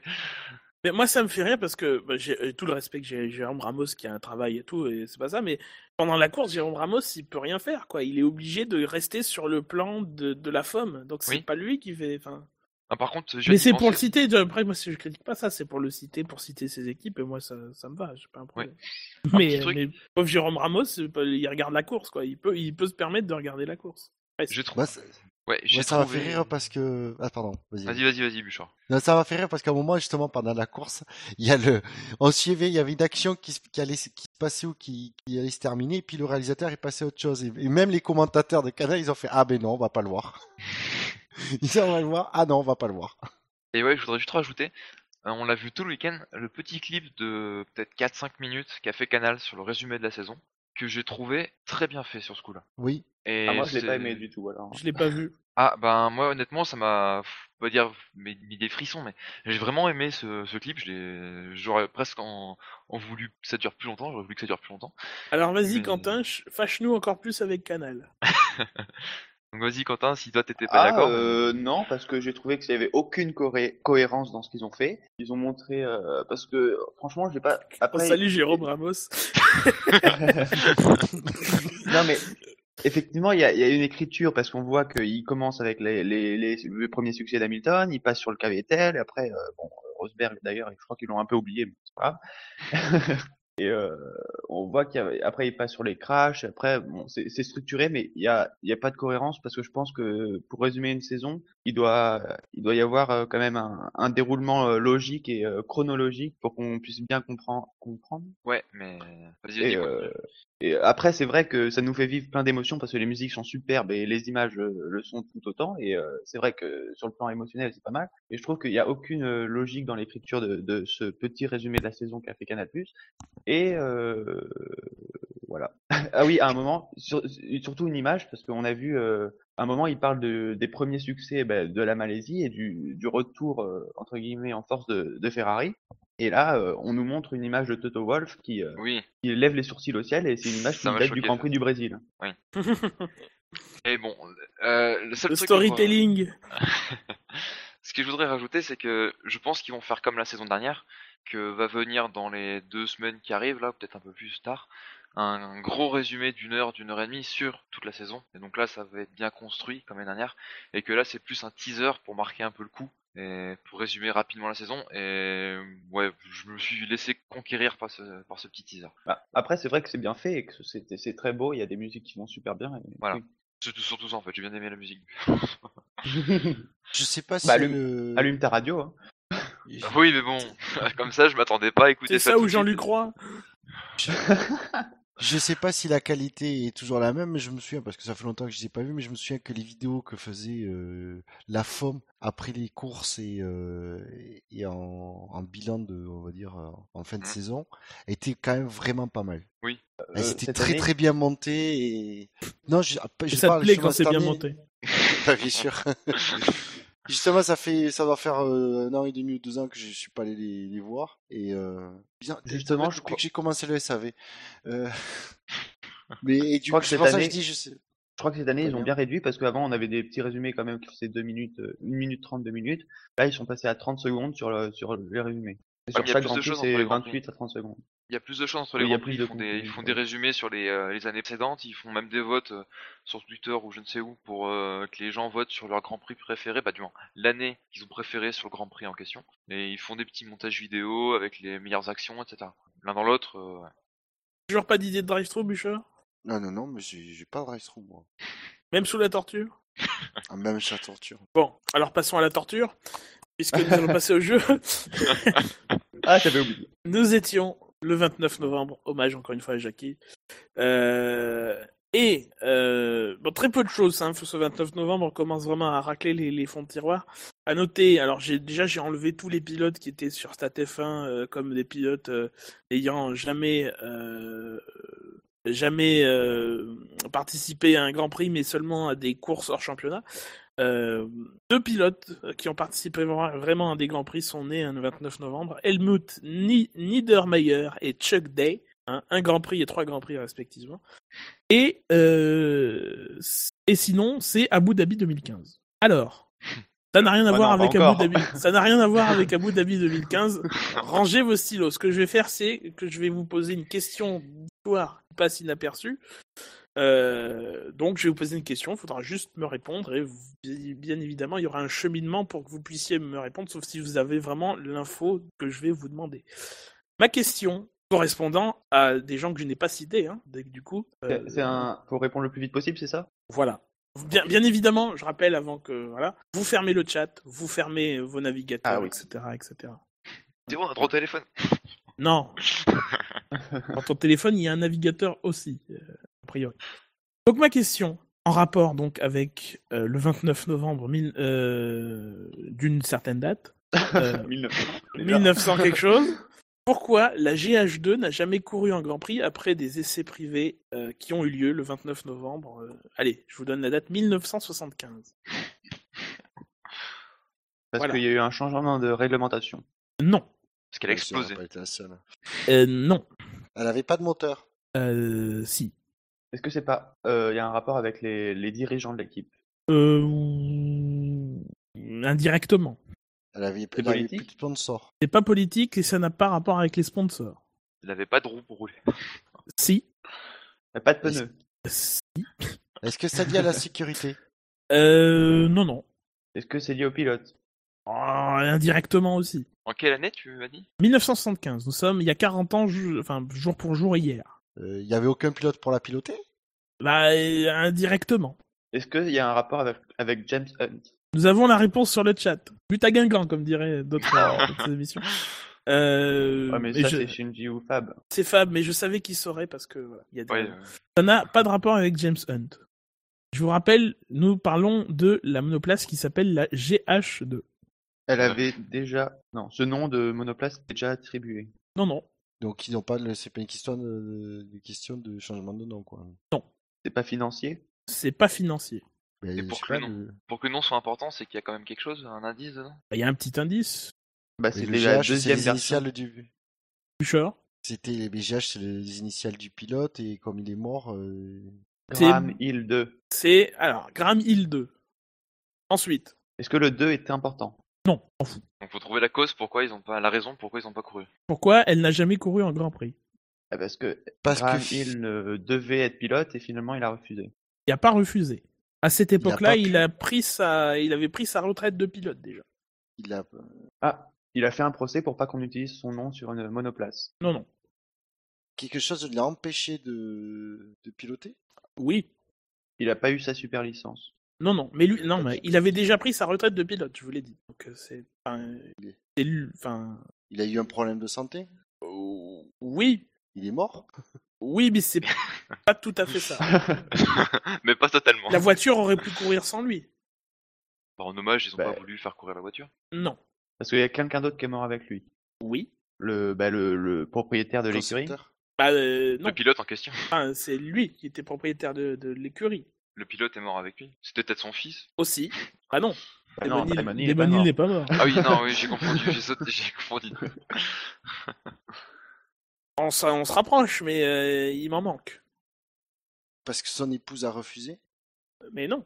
Non, non, non, non. Enfin, pas mais non, mais non, non. L'épouse a pas refusé. Mais Est-ce qu'il y a une histoire judiciaire dedans? Hmm, ah, euh, forcément, derrière, il y a eu, euh, il y a eu une enquête. Donc c'est Ferrari qui a fait tuer Grammy Oh, pour non, mais pourquoi Ferrari, enfoiré Tout de suite. Williams en est très capable. Surtout qu'à l'époque, il... Oh Donc Graham Hill est mort avec un pilote qui était destiné à conduire cette voiture. Oui. Avec deux pilotes. Avec toute l'écurie. Bah, c'est les... presque ça. C'est presque ça. Donc pas toute l'écurie, mais un peu plus. Maintenant, Les comment Les mécanos. Ah, comment? Un accident Un d'avion. avion? Voilà, un accident d'avion. Bah écoutez, euh, est-ce qu'on est-ce qu'on peut en demander plus? Bah non. Allez, dernière question subsidiaire, le nom de l'écurie. Euh, Il y a un rapport avec. Hill. Ah bah oui, j'ai dit, c'était lui le, le, le directeur de, de- le propriétaire de l'écurie. Est-ce qu'il y a un euh, plus un F1 rapport? C'était sa voiture, enfin les voitures s'appelaient les Hill. Ça c'était la Hill GH2. Et, Et, ben voilà, euh, c'est la Hill. Non, Hill c'est le constructeur. Maintenant l'écurie c'est pas tout à fait Hill parce qu'il y avait un, un sponsor sponsor. Un qui sponsor. donnait son nom au départ. Malboro. Non, mais c'est des cigarettes. c'est de la cigarette? Ah, c'est... Euh, comment ça s'appelle? JPS. Euh, c'est pas sûr. euh, Parce que faisons un peu de pub au tabac, ils, ils en ont pas assez. Lucky Strike. Lucky Strike. Non, non, non, non. C'est trop récent. Et de marque britannique, c'est- enfin, c'est pas très connu. euh. Kamel. Philippe, Philippe Non. Maurice. Ça existe toujours? Oui, oui. La réponse est sur le chat encore une fois. Mais, mais c'est pas du jeu parce que euh, Fab sur Fab. Motorsport, il y avait, il y a eu un article là-dessus ce week-end. ah, C'est Ah, lui c'est qui l'a fait en Non, c'est pas lui qui l'a fait. Vous connaissez pas donc le nom de l'écurie de Graham Hill Moi, Je suis pas Ah. fumeur donc c'est compliqué. C'est pas ça, mais tu pourrais connaître le nom de l'écurie sans savoir que c'est la. Euh, ouais. Les années 75, je t'avouerai, je connais pas beaucoup. Non, moi ça vient pas. Bouchard, ton dernier mot? Non, je- j'ai pas. Bon, alors c'était Embassy Racing with Graham Hill. On- Je l'aurais jamais trouvé. généralement, on, en- on, en- on, euh, on, euh, on- on dit Embassy Hill pour, euh, pour, voilà, pour faire plus court. Mbassi. Ouais, ambassade en, en, en, en français. En Ah. anglais. D'accord. Et, euh, et voilà, donc effectivement, euh, il venait de faire une journée d'essai au Paul Ricard avec cette voiture, la GH2, qui comptait en, en- engager dans le dans le dans le le, le championnat 76. Euh, et ils sont rentrés une grosse partie de l'équipe en avion, piloté par euh, Graham Hill. Alors à bord, il y avait donc Graham Hill lui-même qui, pilotait, qui était propriétaire de l'écurie. Il y avait Tony Breeze, qui était le pilote de l'écurie euh, à l'époque, et euh, fait partie, comme le dit Fab sur le, forum, d'une génération britannique qui a été décimée par les, les accidents, avec Roger Williamson et Tom Price, euh, à deux ans d'écart à chaque fois, 73, 75, 77. Euh, il y avait aussi le designer de la voiture, Andy Smallman.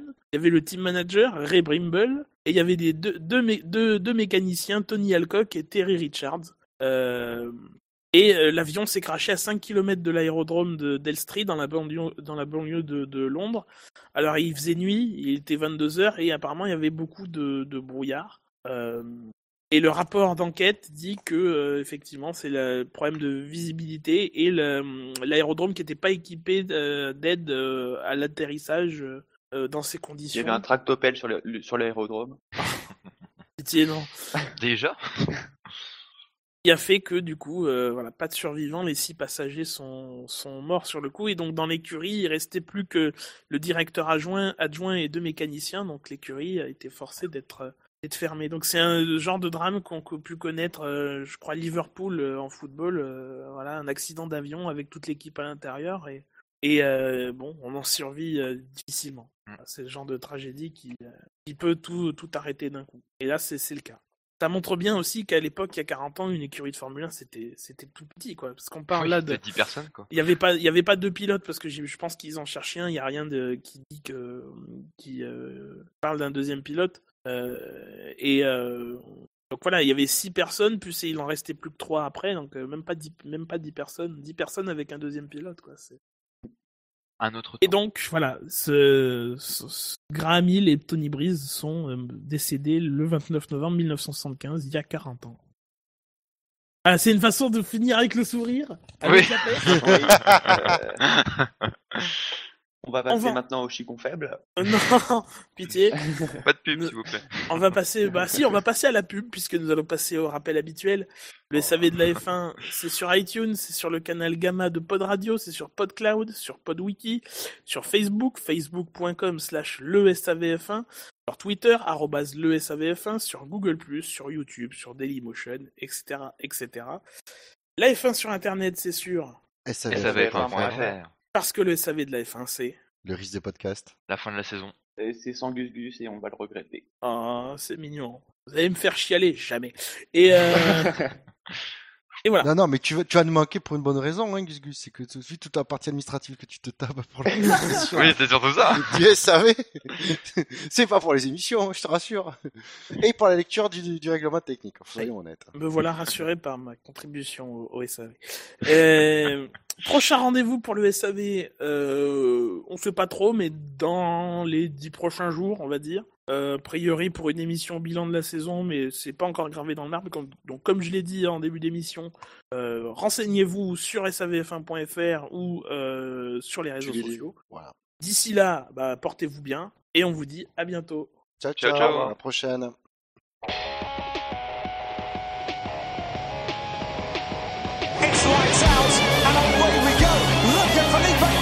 He's already passed.